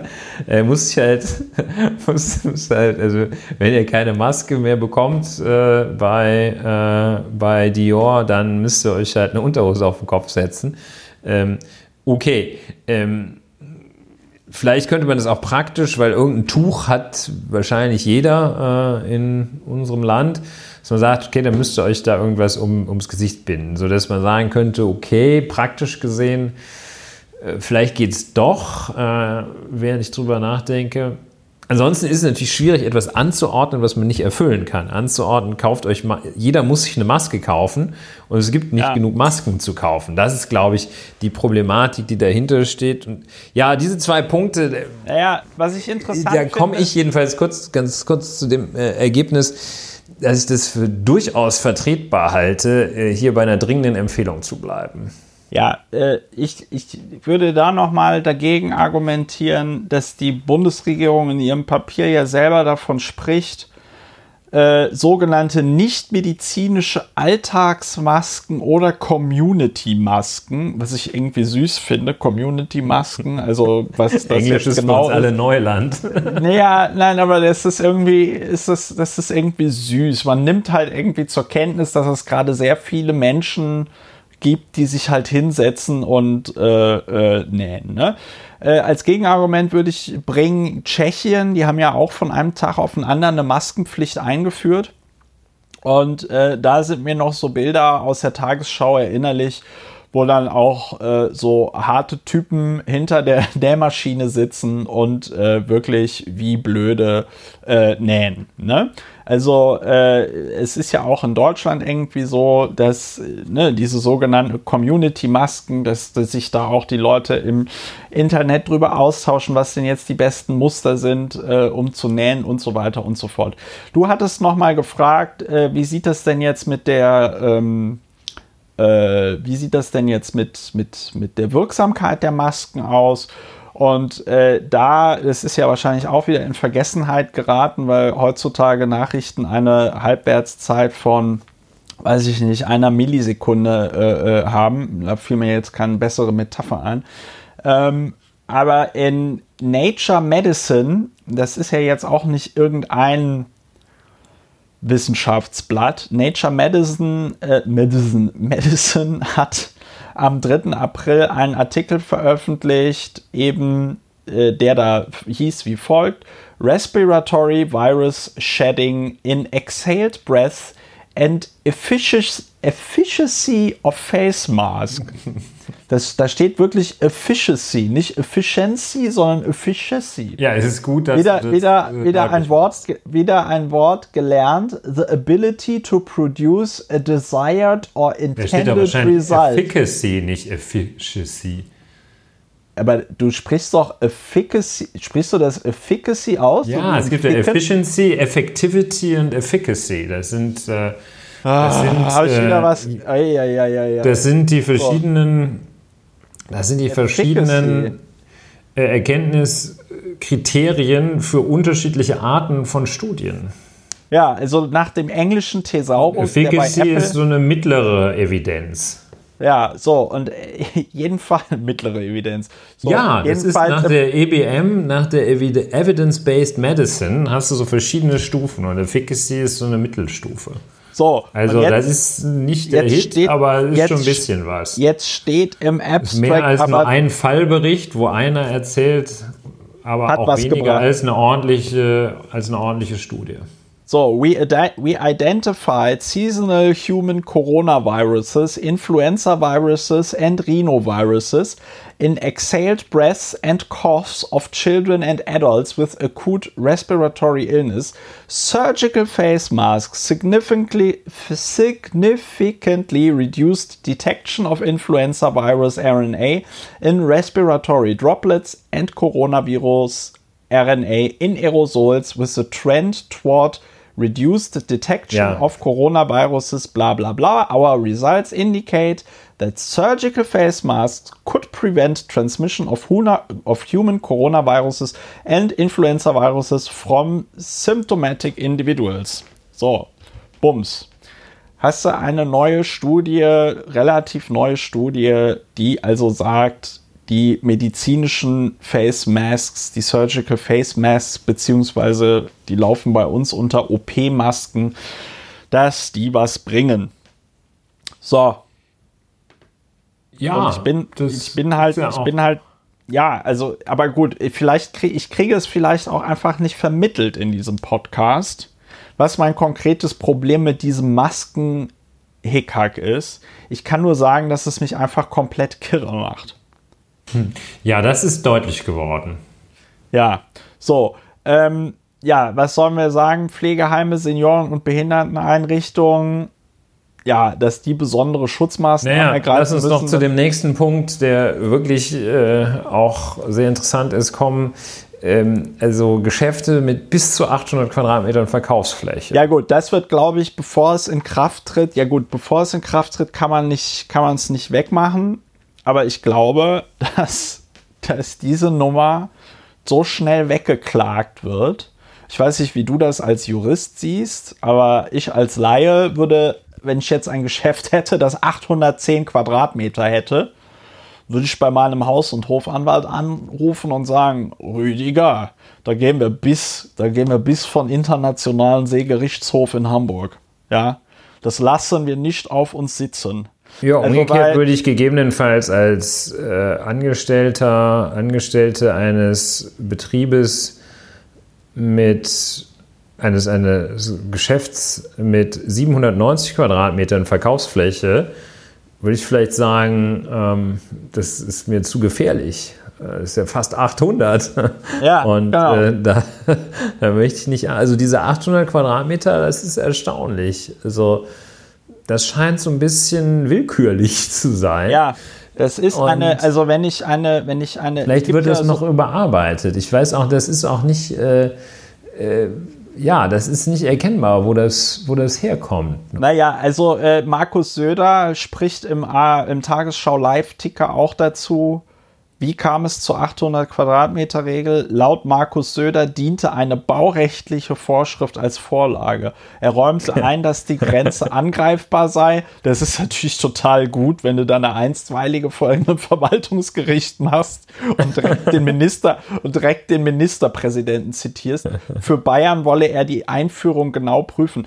Ich würde sagen, ähm, ja, das hat halt keinen Bestand. Ja, ich glaube, da kommt aber auch noch was hinterher. Also äh ja, da muss ja was hinterherkommen. Aber diese, diese, das war, ich meine, ganz am Anfang hatten wir diese Diskussion, als es hier noch keinen Lockdown in Deutschland gab und man noch darüber diskutiert hat, ob man irgendwas machen sollte. Und äh, wir hier diese geile, diese geile Diskussion darüber, ob Veranstaltungen mit bis zu 100 Personen noch zugelassen sind oder nicht. Ja. Wo, wo Michael Müller dann damals diese, diese ganz tolle, diese ganz tolle Aussage traf von wegen, ja, also äh, das sei ja nicht zu vermitteln, wenn man also in Berlin dann nicht mehr irgendein Fest machen könnte, aber 50 Meter weiter in Brandenburg würde das wieder gehen. Ja, das sei ja nicht zu vermitteln, deswegen müsse man das erlauben. Nein, also diese 800 Quadratmeter Verkaufsfläche Grenze, dem Virus ist das ja egal, wie groß das Geschäft ist. Ne? Also wenn wir jetzt auf das eingangs erwähnte Beispiel aus äh, Franken kommen, zurückkommen, ähm, das ist ja vollkommen egal, ob das 50 Quadratmeter, 250, 800 oder 1000 Quadratmeter sind. Wenn einer diesen Virus, dieses Virus hat und dann da rumhustet, dann naja, werden die Leute also, infiziert. Klar, das, ich meine, das ist ja abgesehen davon ist aber ja klar, dass damit in, in sehr ungeschickter Weise, aber doch immerhin der Wunsch besteht, eine einigermaßen sinnvolle Unterscheidung zu treffen zwischen Geschäften, die geöffnet werden dürfen und solchen, die nicht geöffnet werden dürfen.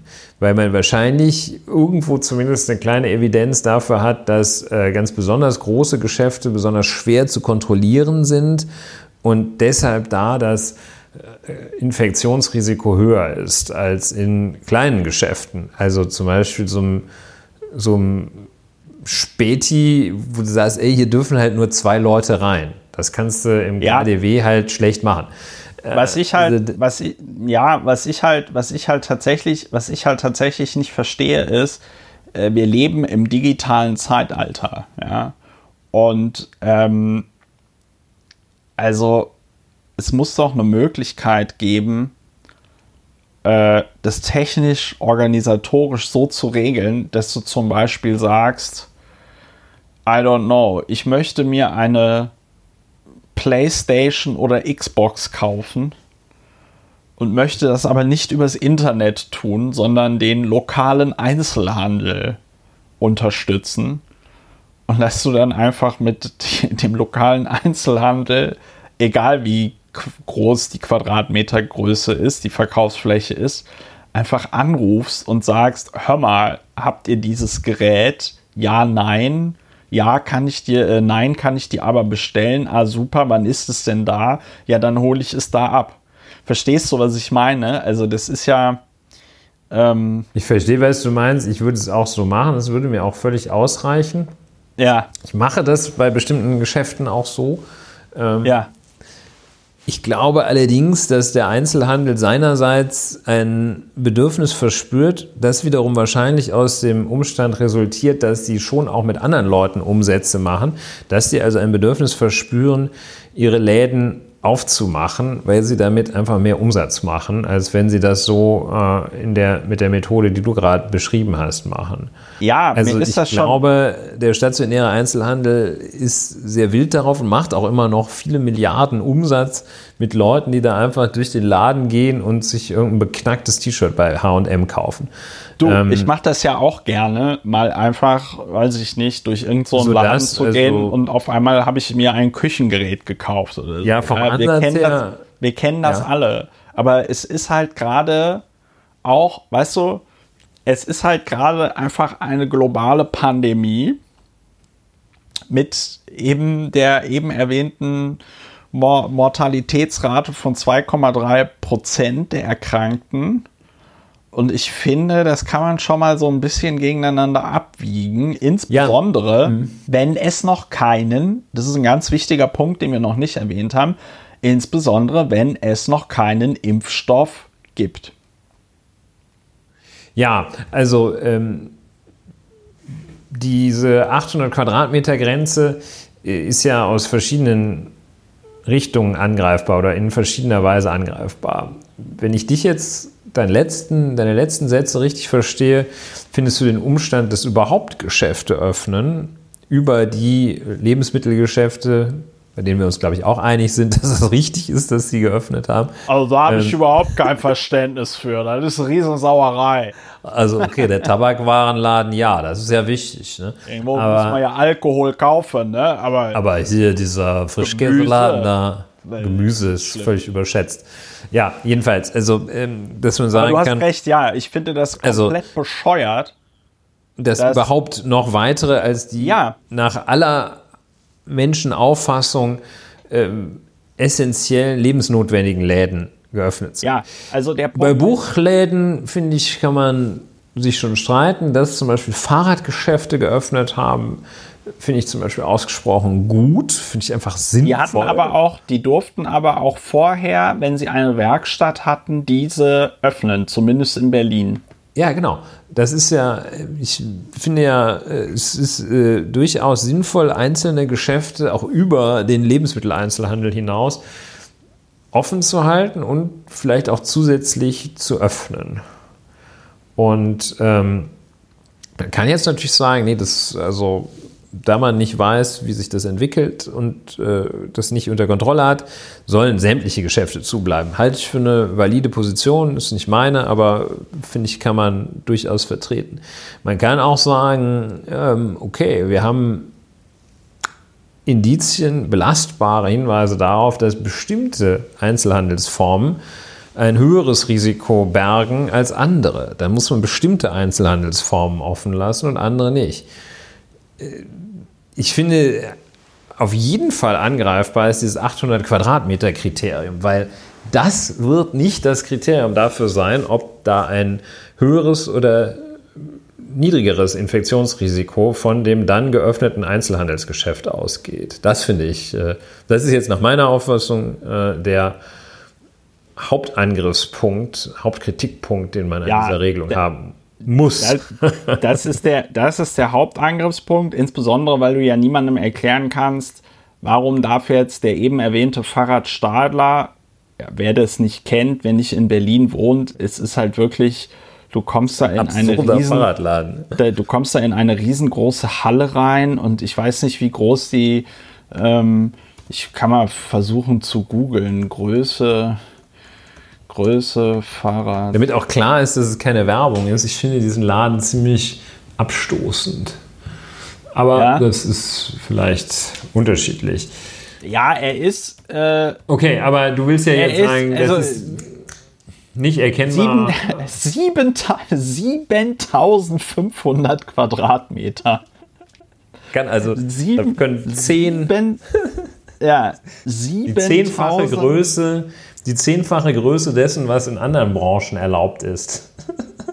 Ja, so. Ach nee, das ist die, das ist der, ähm, das ist der Laden in in Das ist nur die. Kinderfahrradabteilung. Nee, das ist der, La in, das ist der Laden in Regensburg. Aha. Und äh, es gibt auch einen Laden in Berlin, da steht aber leider nicht, wie groß er ist. Der alte Schlachthof erweckt zu neuem Leben.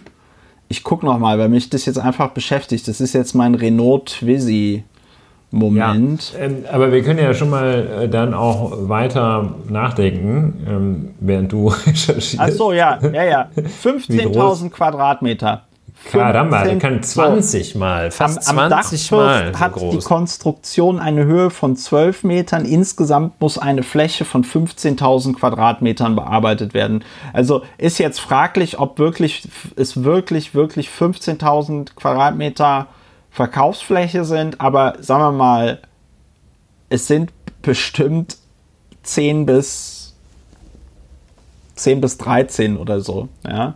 Also es ist auf jeden Fall richtig, richtig, richtig groß. So, und warum dieser Laden jetzt äh, privilegiert sein soll gegenüber, weiß ich nicht, dem Saturn oder Mediamarkt am Alexanderplatz, die mit Sicherheit ähnlich große Verkaufsflächen haben, ja, äh, das ist niemandem zu vermitteln. Da haben wir aber schon drüber auch äh, geredet. Ja, das ist wahrscheinlich irgendwie so eine Klientelpolitik. Man weiß es nicht. Ne? Man Also, weiß es nicht. Wie Und- kommen die? Das wäre sehr interessant. Das wäre mal ein Auftrag an die Journalistinnen und Journalisten im Lande, mal herauszufinden, welche ähm, baurechtliche Vorschrift das ist.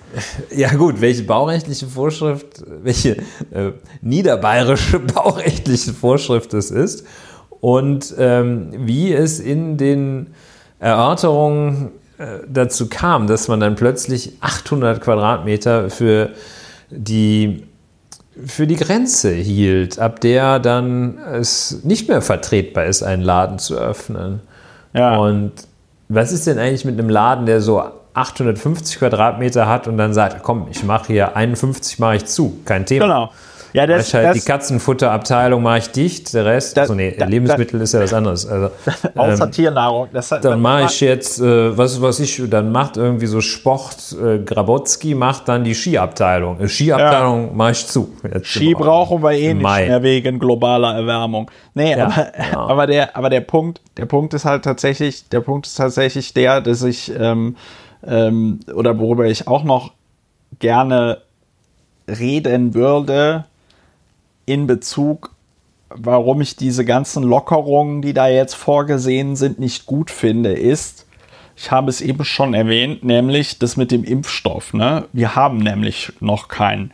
In der Volksrepublik China wurden zwar jetzt zwei Impfstoffe mit einem Todpräparat äh, äh, zugelassen. Also da, da, wird dann also nicht der lebende Virus geimpft, ähm, gespritzt, sondern quasi so Teile des toten Virus in der Hoffnung, dass der Körper darauf anspringt und dann die entsprechenden Abwehrzellen produziert.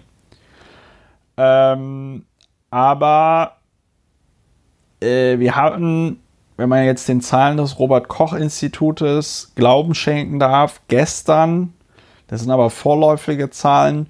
933 äh, neue Infektionen. Ja. Genauso. Laut John Hopkins wahrscheinlich 2500. Okay, das war ja, ein unsachlicher Einsprengsel. ja, nicht so schlimm. Ähm, Danke. 943 Neuinfektionen hatten wir am 15.03. Äh, genau, genau zwei äh, genau einen Tag, nachdem diese ganzen Kontaktbeschränkungen so richtig losgingen, ne?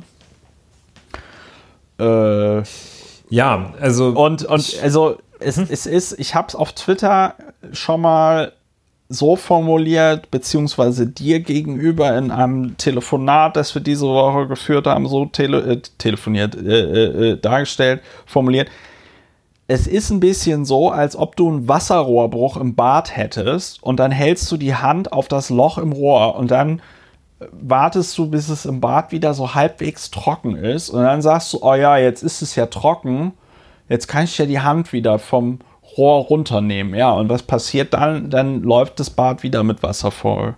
Ja. Und ich habe irgendwie das Gefühl, das ist im Moment so die.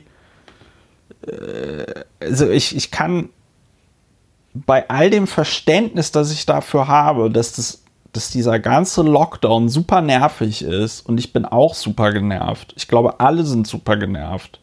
Es gibt niemanden, der nicht super genervt ist. Ja? Aber die Alternative ist halt eben, noch mehr Leute infizieren sich, noch mehr Leute sterben mit den desaströsen Folgen auch für das Gesundheitssystem, da sich ja vor allen Dingen auch Leute eben im Gesundheitssystem mit diesem Virus infizieren. Ja, also das, äh, ich, wir, wir, sind ja recht eng beieinander, glaube ich. Und zum einen auch in der Beobachtung, dass für alle, sowohl fürs Gesundheitssystem als auch für die Wirtschaft, dass denkbar schlechteste Ereignis ja ein sogenannter Rebound wäre, dass das eingedämmt ist, dann wird gelockert und dann kommt die Pandemie mit gleicher oder noch größerer Wucht zurück. Das wäre äh, sicher das schlechteste aller denkbaren Ergebnisse für die Zukunft. Also da äh, schon mal Einigkeit, dass das um nahezu jeden Preis zu verhindern ist. Das auch Einigkeit darin, dass wir eher, ähm, eher mal, also im Zweifel ein bisschen länger warten, sozusagen, ja. so als, als, äh, als Handlungsmaxime. Also lieber ein bisschen länger warten. Dann nimmst du lieber ein bisschen mehr vom Warten, als dass du da zu früh losmarschierst. Das ist, glaube ich, auch sehr, sehr gut und sehr, sehr wichtig. Die Disaster Fatigue führt gleichzeitig dazu, dass die Leute, jetzt kommen so ein bisschen meine Einschränkungen, dass die Leute, ähm, Menschen nachlässiger werden ähm, und dass es schon sensibel gesteuert werden muss, wie viel Einschränkung äh, wirkungsvoll bleibt. Weil, wie schon gesagt, ich glaube, wenn die Einschränkung als zu weitgehend empfunden wird, schlägt das Pendel zurück. Denn bislang sieht es so aus, als äh, herrsche eine generell eine, eine Grundvernünftigkeit, ähm, was, die, was das Verhalten angeht. Und wenn man das zu sehr strapaziert, äh, könnte es sein, dass das komplett aufbricht.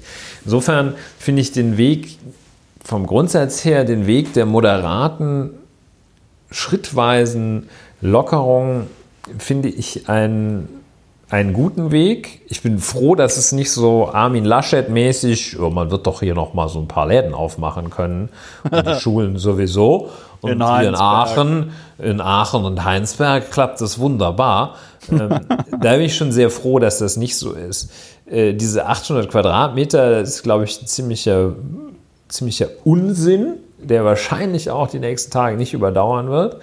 Ähm, denn das geltende Recht ist ja dadurch nicht beeinträchtigt durch diese Regelung. Ne? Also es gilt immer noch die Verordnung, die verlängerte Verordnung des regierenden Bürgermeisters in Berlin äh, und andernorts äh, gelten die jeweiligen landesgesetzlichen Regelungen und untergesetzlichen Regelungen der Länder. Ähm, sodass am Ende diese 800 Quadratmeter hoffentlich nicht übrig bleiben, nicht bestehen bleiben. Aber was will ich äh, zusammengefasst sagen? Äh, so ein bisschen Lockerung den Menschen zu geben, halte ich für gut und richtig. Falsch ist ganz sicher, ich, auch ich überzeugt, diese, diese 800 Quadratmeter Quatsch. Also das ist, das ist Unsinn. Das ist wahrscheinlich auch viel zu viel. Ja, ist, also wie gesagt, die, die. Ich verstehe auch nicht, wieso man das nicht nach Branchen macht. Ne? Dass man sagt, so jetzt können die Jetzt können erstmal die Bordelle wieder. Nee, also jetzt können erstmal. ich, ich, ich, verstehe, ich, verstehe zum, ich verstehe nicht, warum man es nicht einfach nach Personen macht. Ja? Wie meinst du? Nee, dass du sagst, es dürfen immer maximal so und so viele Personen in einem Geschäft sein. Das ja, wäre ja auch eine Personen pro Quadratmeter wäre wahrscheinlich ja, sinnvoll. Irgendwie ne? so, also, so wie bei den, so wie bei den Legehennen.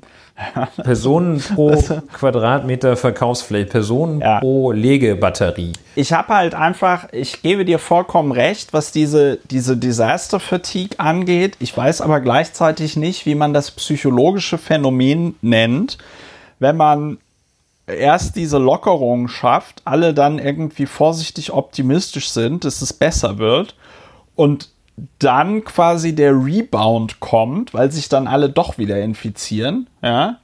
ja. Und ähm, man dann noch demoralisierter ist. Also verstehst du, weil der Witz ist ja, die machen auf. Du hast wieder Hoffnung.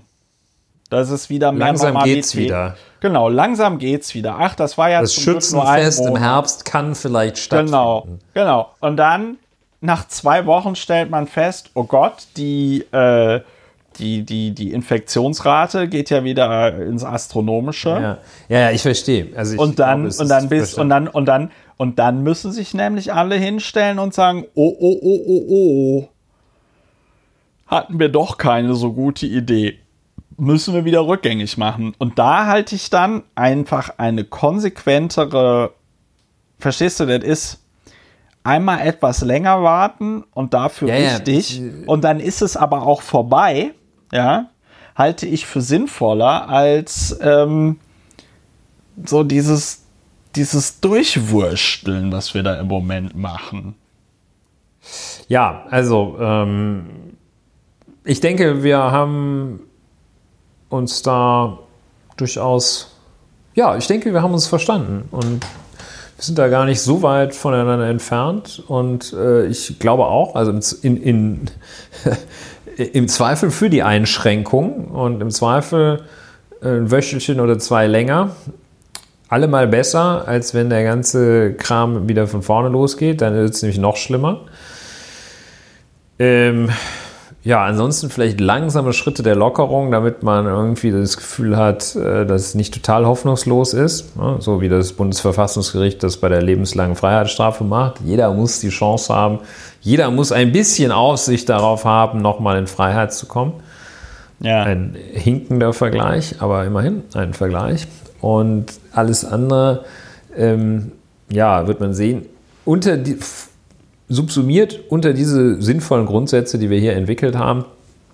Gespannt, wann die Landesregierungen weltweit sie umsetzen. Also subsumiert unter diese Vorgaben, die Lauer und Wehner macht für das weitere Vorgehen, ist festzustellen, dass die 800 Quadratmeter Regel dem nicht entspricht. Also muss sie sehr, sehr deutlich modifiziert werden. Ich habe dem Innensenator in Berlin schon eine SMS geschrieben, habe gesagt. Ja, der hört uns ja auch sowieso das, wahrscheinlich. wahrscheinlich, wahrscheinlich, ja. Aber ich habe ihm auch geschrieben, ich habe ihm eine SMS geschrieben und gesagt, das geht so nicht. Das könnt ihr ja. nicht machen. Äh, ich bin sehr gespannt, was passiert. Ähm, die, ähm, was ich aber witzig finde an diesem Dokument, und ich bin dir sehr dankbar, dass du mich darauf hingewiesen hast, weil ich mich vorher durch so komische Artikel gewühlt habe, die das alles ja. nur so halb gut wiedergegeben haben.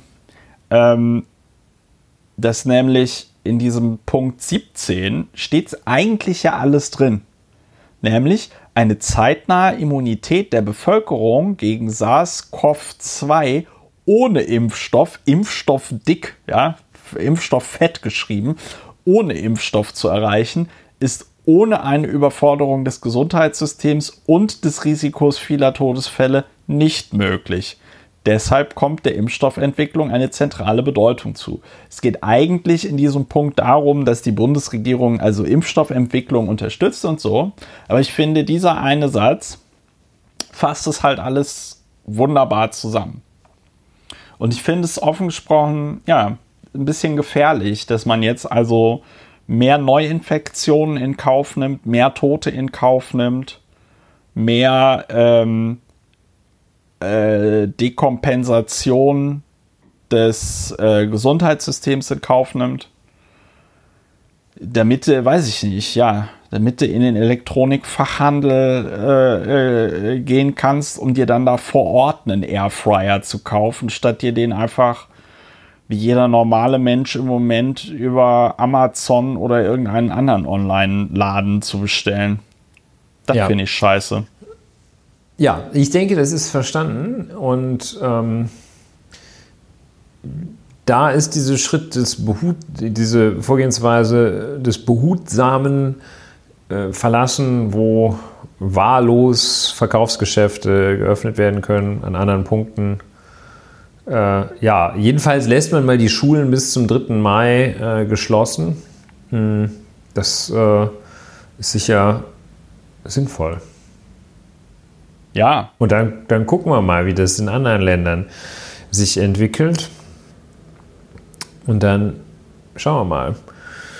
Gespannt bin ich darauf, äh, ob es wieder eine, und dann, äh, dann ist aber Ende, ob es wieder so eine eine Abwrackprämie für Autos gibt, damit man sich dann, äh, damit man sich dann die nicht mehr konkurrenzfähigen Modelle unserer fantastischen deutschen Automobilindustrie nochmal kaufen kann. So für also so einen Achtzylinder dann kaufen kann und so. Ja, Oder ob die Wirtschaftsförderung danach wirklich sehr gezielt, sehr sinnvoll sein nee, wird. Nee, nee, nee, nee. Wir äh, sind noch immer in der Bundesrepublik Deutschland. Da, nächstes ich, Jahr ich haben bin wir. sicher, es gibt wieder irgendeine Fahrzeugprämie. Ey, zwar, nächstes Jahr, ich baue, ich baue fest darauf. Ich baue fest darauf, dass es die unvernünftigste, bescheuertste Fahrzeugprämie geben wird, wo sich alle so dermaßen kollektiv äh, an, an die Stirn fassen werden. Ja, wahrscheinlich. wahrscheinlich und ich hätte, ja. Vorschlag wäre so pro, 10, pro PS 10 Euro. ja, pro PS 10 Euro oder, oder Autos, die aus dem Stahl extra dafür abgerissener Windkraft und Solaranlagen gebaut werden. Dafür gibt es nochmal dafür gibt's 15 noch mal, Euro pro PS. Da gibt es nochmal 15 Euro pro Gramm äh, ja. Windkraftstahl. Also ich, ich, ich baue darauf, ich baue darauf. Strafsteuer, Strafsteuer auf Twizy. Strafsteuer auf den Renault Twizy, ja. Und zu billig, das, das zu klein. Der, der, zu billig, zu klein, ist ohnehin gar kein Auto. Das ist ja, das ist ja eigentlich nur so ein Elektroroller, Ja. ja. So und das Ding muss weg. So, also Ja, ich, ich baue, ist- ich baue Da sehen wir, darauf. sagen wir doch die Zukunft voraus. Wir, wir, wir sagen voraus, es gibt eine völlig beknackte. Es wird auch, wollen wir mal nicht zu böse sein, es wird sicher auch ein paar vernünftige Lösungen geben.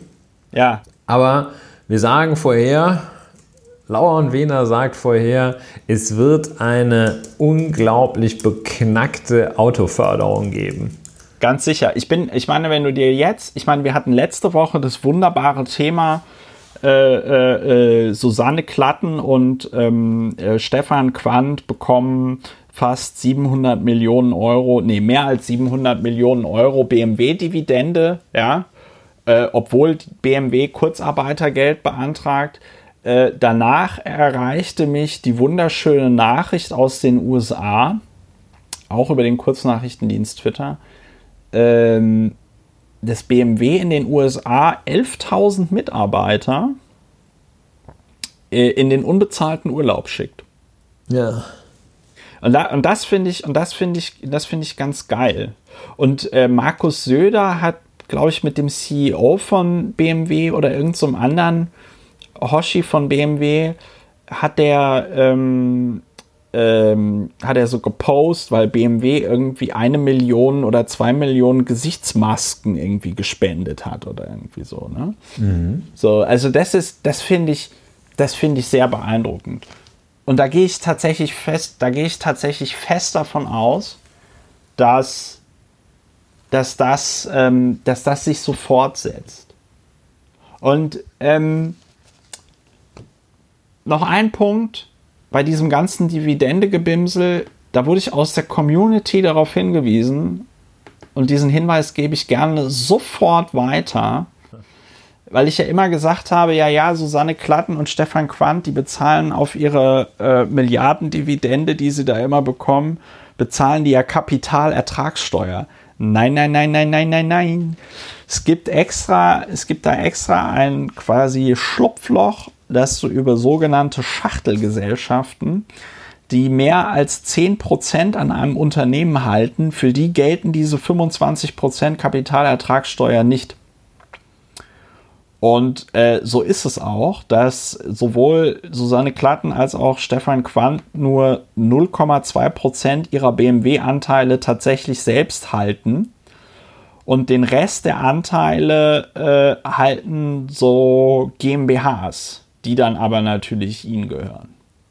Ja, Toll, die ne? verschachteln das dann im Zweifel so, dass äh, nirgendwo wirklich Einkünfte erzielt werden, die für, zu versteuern wären. Ja, das Ja. ist. Äh, Ja, ich da gibt's ja- ne- das sind halt so die, die Big Five, äh, vor allem äh, der äh, Steuerberatungsgesellschaften und Wirtschaftsprüfer, die machen den ganzen Tag nichts anderes. Ne? Und ja, äh, ja, Ja, aber das, ist schon krass. Ich hatte mir das ja immer damit schön geredet, dass ich gesagt habe, naja gut, wenigstens zahlen die auf diese äh, 9 Milliarden Euro, die sie da in den letzten 10 Jahren bekommen haben, wenigstens zahlen die dafür darauf äh, äh, 25% Kapitalertragssteuer, dass der deutsche Staat also so 2,5 Milliarden Euro dafür kriegt, ja.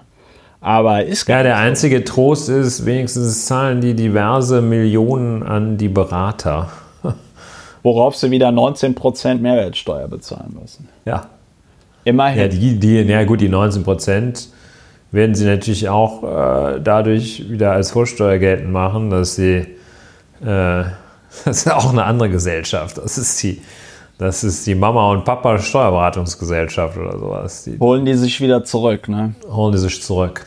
Bei Ja. der Steuererklärung. So, Leute, ja, so, ja, richtig. Jetzt, jetzt äh, abmoderieren.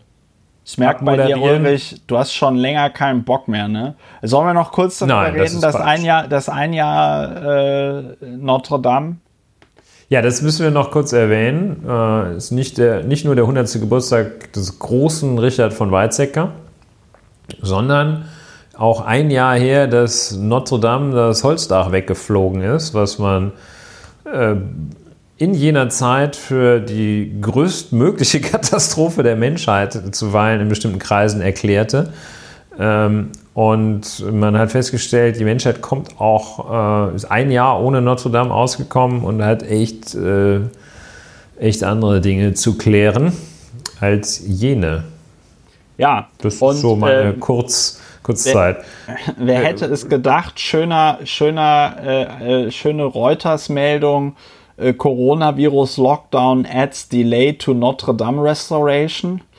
Ähm, ich habe äh, jetzt gerade noch mal, ähm, ich hatte jetzt gerade noch mal irgendwie gesucht nach den, nach Infos darüber, was mit den äh, 900 Millionen Euro, äh, die da versprochen worden sind, äh, was da mit denen passiert ist. Ja. Da ist einiges zusammengekommen wohl. Ist da jetzt was äh, zusammengekommen, ne? Ja, da ist schon einiges zusammengekommen, aber äh, die fünf Jahre, die Emmanuel Macron Kraft seiner Eigenschaft äh, als auch oberster Bauleiter der Französischen Republik versprochen hatte, die sind wohl schwer einzuhalten, die es dauern sollte, bis der Laden wieder in altem Glanze erstrahlt.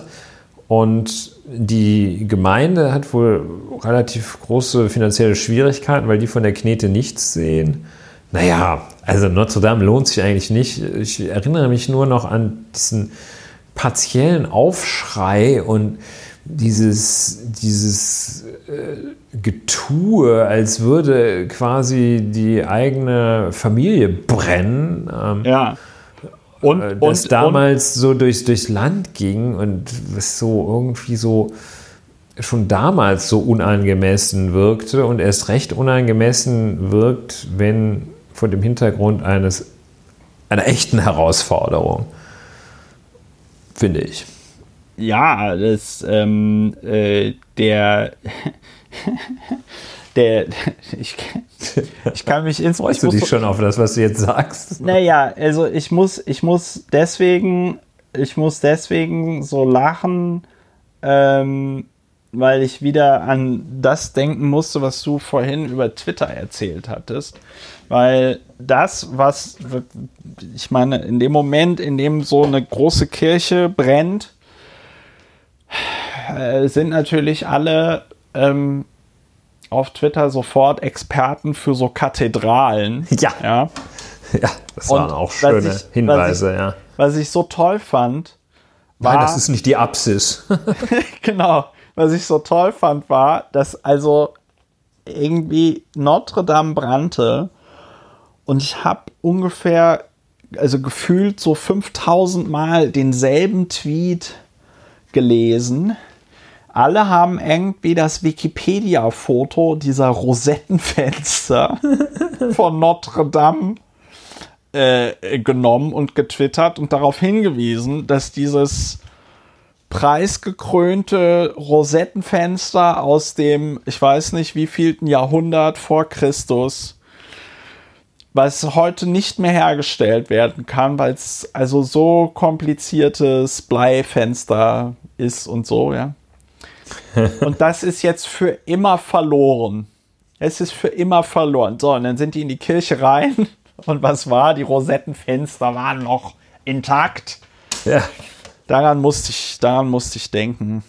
Tja, die einzigartige Bleiverglasung. Ja. Schlimm, schlimm. Ja, ansonsten könnte man sich natürlich auch noch, aber das machen wir jetzt nicht, wir deuten es nur an, mal der Frage widmen, sind 50 Kinder, die 84 Millionen Menschen aufnehmen, eigentlich viel? Und wie verhält es sich zu mehr als 200.000 Leuten, die aus so Gegenden wie äh, Südafrika und Argentinien nach Deutschland zurückgeholt worden, wurden oder oder mehrere Zehntausend Erntehelfer, die eingeflogen werden. Tja, das könnte ja, der erste, der erste rumänische äh, Erntehelfer ist ja in Deutschland schon an Corona gestorben, ne? Ja. Ja. Ja gut, also ich meine, also ganz, die, die Frage, ja. da muss man natürlich äh, auch einfach aus unserer Chronistenpflicht, wenn irgendein Historiker in 100 Jahren das hier mal hören sollte, der wird sich freuen, dass wir es kurz ansprechen. Das weiß ich, kann ich jetzt aus eigener Erfahrung ja. sagen. Ja, also ich freue mich gerade über jedes Dokument über Raketen aus dem 19. Jahrhundert, was ich irgendwo bei Google durch Google digitalisiert jeden, im jeden Internet Podcast finde. aus dem ich, Genau, ich freue mich, ich freu mich über ja über Notre Dames Rosettenfenster zum Beispiel, ganz ganz toll. Ja. Äh, ähm, aber der ähm, zu Recht ganz, zu, ich sage glaube ich auch einfach gerne das Wort Rosette. ja. Und auf nicht nur im Fall, Zusammenhang mit Fenstern. ja, auf jeden Fall ähm, muss man das natürlich kurz erwähnen. Was denn? Kurz einen Moment das, durcheinander, ja. Ja, ich musste so viel an Rosetten denken, auf jeden Fall. Äh, Fenster. Auf jeden Fall ist die, ist das, ist das natürlich unter aller, äh, unter aller Sau. Und unter aller Sau ist da, glaube ich, noch ein Euphemismus. Also was dort äh, insbesondere in dem auch in diesem Podcast schon erwähnten Lager da in Moria äh, passiert, was da in Griechenland passiert, ähm, das habe ich an einer Stelle schon mal gesagt, ich muss es wiederholen, aber da werden unsere Kinder uns fragen, was habt ihr damals eigentlich äh, gemacht? Ja. Wie konntet ihr nur? Und äh, da bin ich auch schwer dafür, dass der äh, EU mal endlich ihr Friedensnobelpreis äh, wieder weggenommen wird, weil das, also ich, ich glaube auch, ich glaube auch, dass es günstiger wäre. Also wenn man jetzt wirklich ganz knallhart. Ganz Chicago-mäßig. Ja, wenn man jetzt ganz knallhart die super assi ähm, Kosten-Nutzen-Rechnung Nützlichkeitsrechnung ja. irgendwie macht, glaub, Kosten, bin, ich, ja. bin ich fest davon überzeugt, dass es, dass es billiger für alle Beteiligten wäre, diese, diese Lager dort aufzulösen und die Menschen dort drin einfach über Europa zu verteilen. Das ist, ähm, es ist, es steht ja auch in keinem Kosten- und Nutzenverhältnis, dass wir uns die ganze Zeit darüber aufregen. Oder dass irgendwelche EU, dass irgendwelche EU-Abgeordnete da vollkommen richtig. Hier dieser, ich glaube, Erik Marquardt heißt der von den, von den Grünen, ne? dass der dann da halt hinfährt und sich das alles vor Ort anguckt und dann da mit irgendwelchen Faschos äh, äh zusammenstößt. Also nicht er mit denen, sondern die mit ihm, ne? Ähm, äh, äh die da ja. auf dieser Insel, die da auf dieser Insel einfach wahllos herummarodieren und so. Ne? Also ähm, das ist, das ist tatsächlich kein Ruhmesblatt und es ist auch vor dem Hintergrund europäischer Geschichte und, und dem Leid, was in Europa schon passiert ist und das aber auch gleichzeitig viele Menschen in Europa wissen oder mal wussten, was Flucht bedeutet. Ähm, das ist, das ist vollkommen, das ist vollkommen bizarr. Das ähm, entzieht ja, das sich eigentlich jeder, jeder rationalen Beschreibung. Da kann man eigentlich nur Schimpfwörter benutzen. Ja, deshalb ist es gut, dass wir das äh, zum Ende hin nochmal erwähnt haben und dass wir das weiterhin im Auge behalten. Ja. Ja. In diesem ähm, Sinne. In diesem Sinne, trotzdem, äh, das Leben geht weiter, äh, äh, die Natur erobert sich die Welt zurück. Ich fand jetzt äh, besonders gut diese, diese äh, Videos aus England, wo irgendwelche Hirsche da durch irgendwelche, durch irgendwelche verwaisten Dörfer laufen. Ich finde ja. das, ich finde das gut. Ich finde das gut. Also äh, ich war neulich auch im Volkspark Friedrichshain. Und hast einen Wolf gesehen. Nee, aber da gibt es ja eh diese Mandarinenten, die sind also sehr, sehr, äh, sehr süße Tiere. Und die, die, die schwimmen da immer in so einem See, aber im Moment laufen sie da auch einfach rum. Ja, weil halt keine schön. Menschen da sind. Aber ich glaube, ja. sie laufen da auch rum, weil sie, weil sie gefüttert werden wollen. Fotos davon findet man äh, auf meinem Instagram-Account. Schön. Schön. Schön. Ja, dann. Schön, schön, schön. Ja, dann. Machst du den Deckel drauf? Ich mach den Deckel drauf. Äh, liebe Hörerinnen und Hörer, äh, schön, dass ihr bis hierhin äh, gehört habt. Das war die, ich glaube, 55. Folge jetzt, ne? Ulrich? Sowas. Ich habe nicht mitgezählt. Ich muss, ich gucke kurz. Ich gucke kurz. Das ist mir doch wichtig. Nein, es ist die 54. Folge. Ach, schau mal.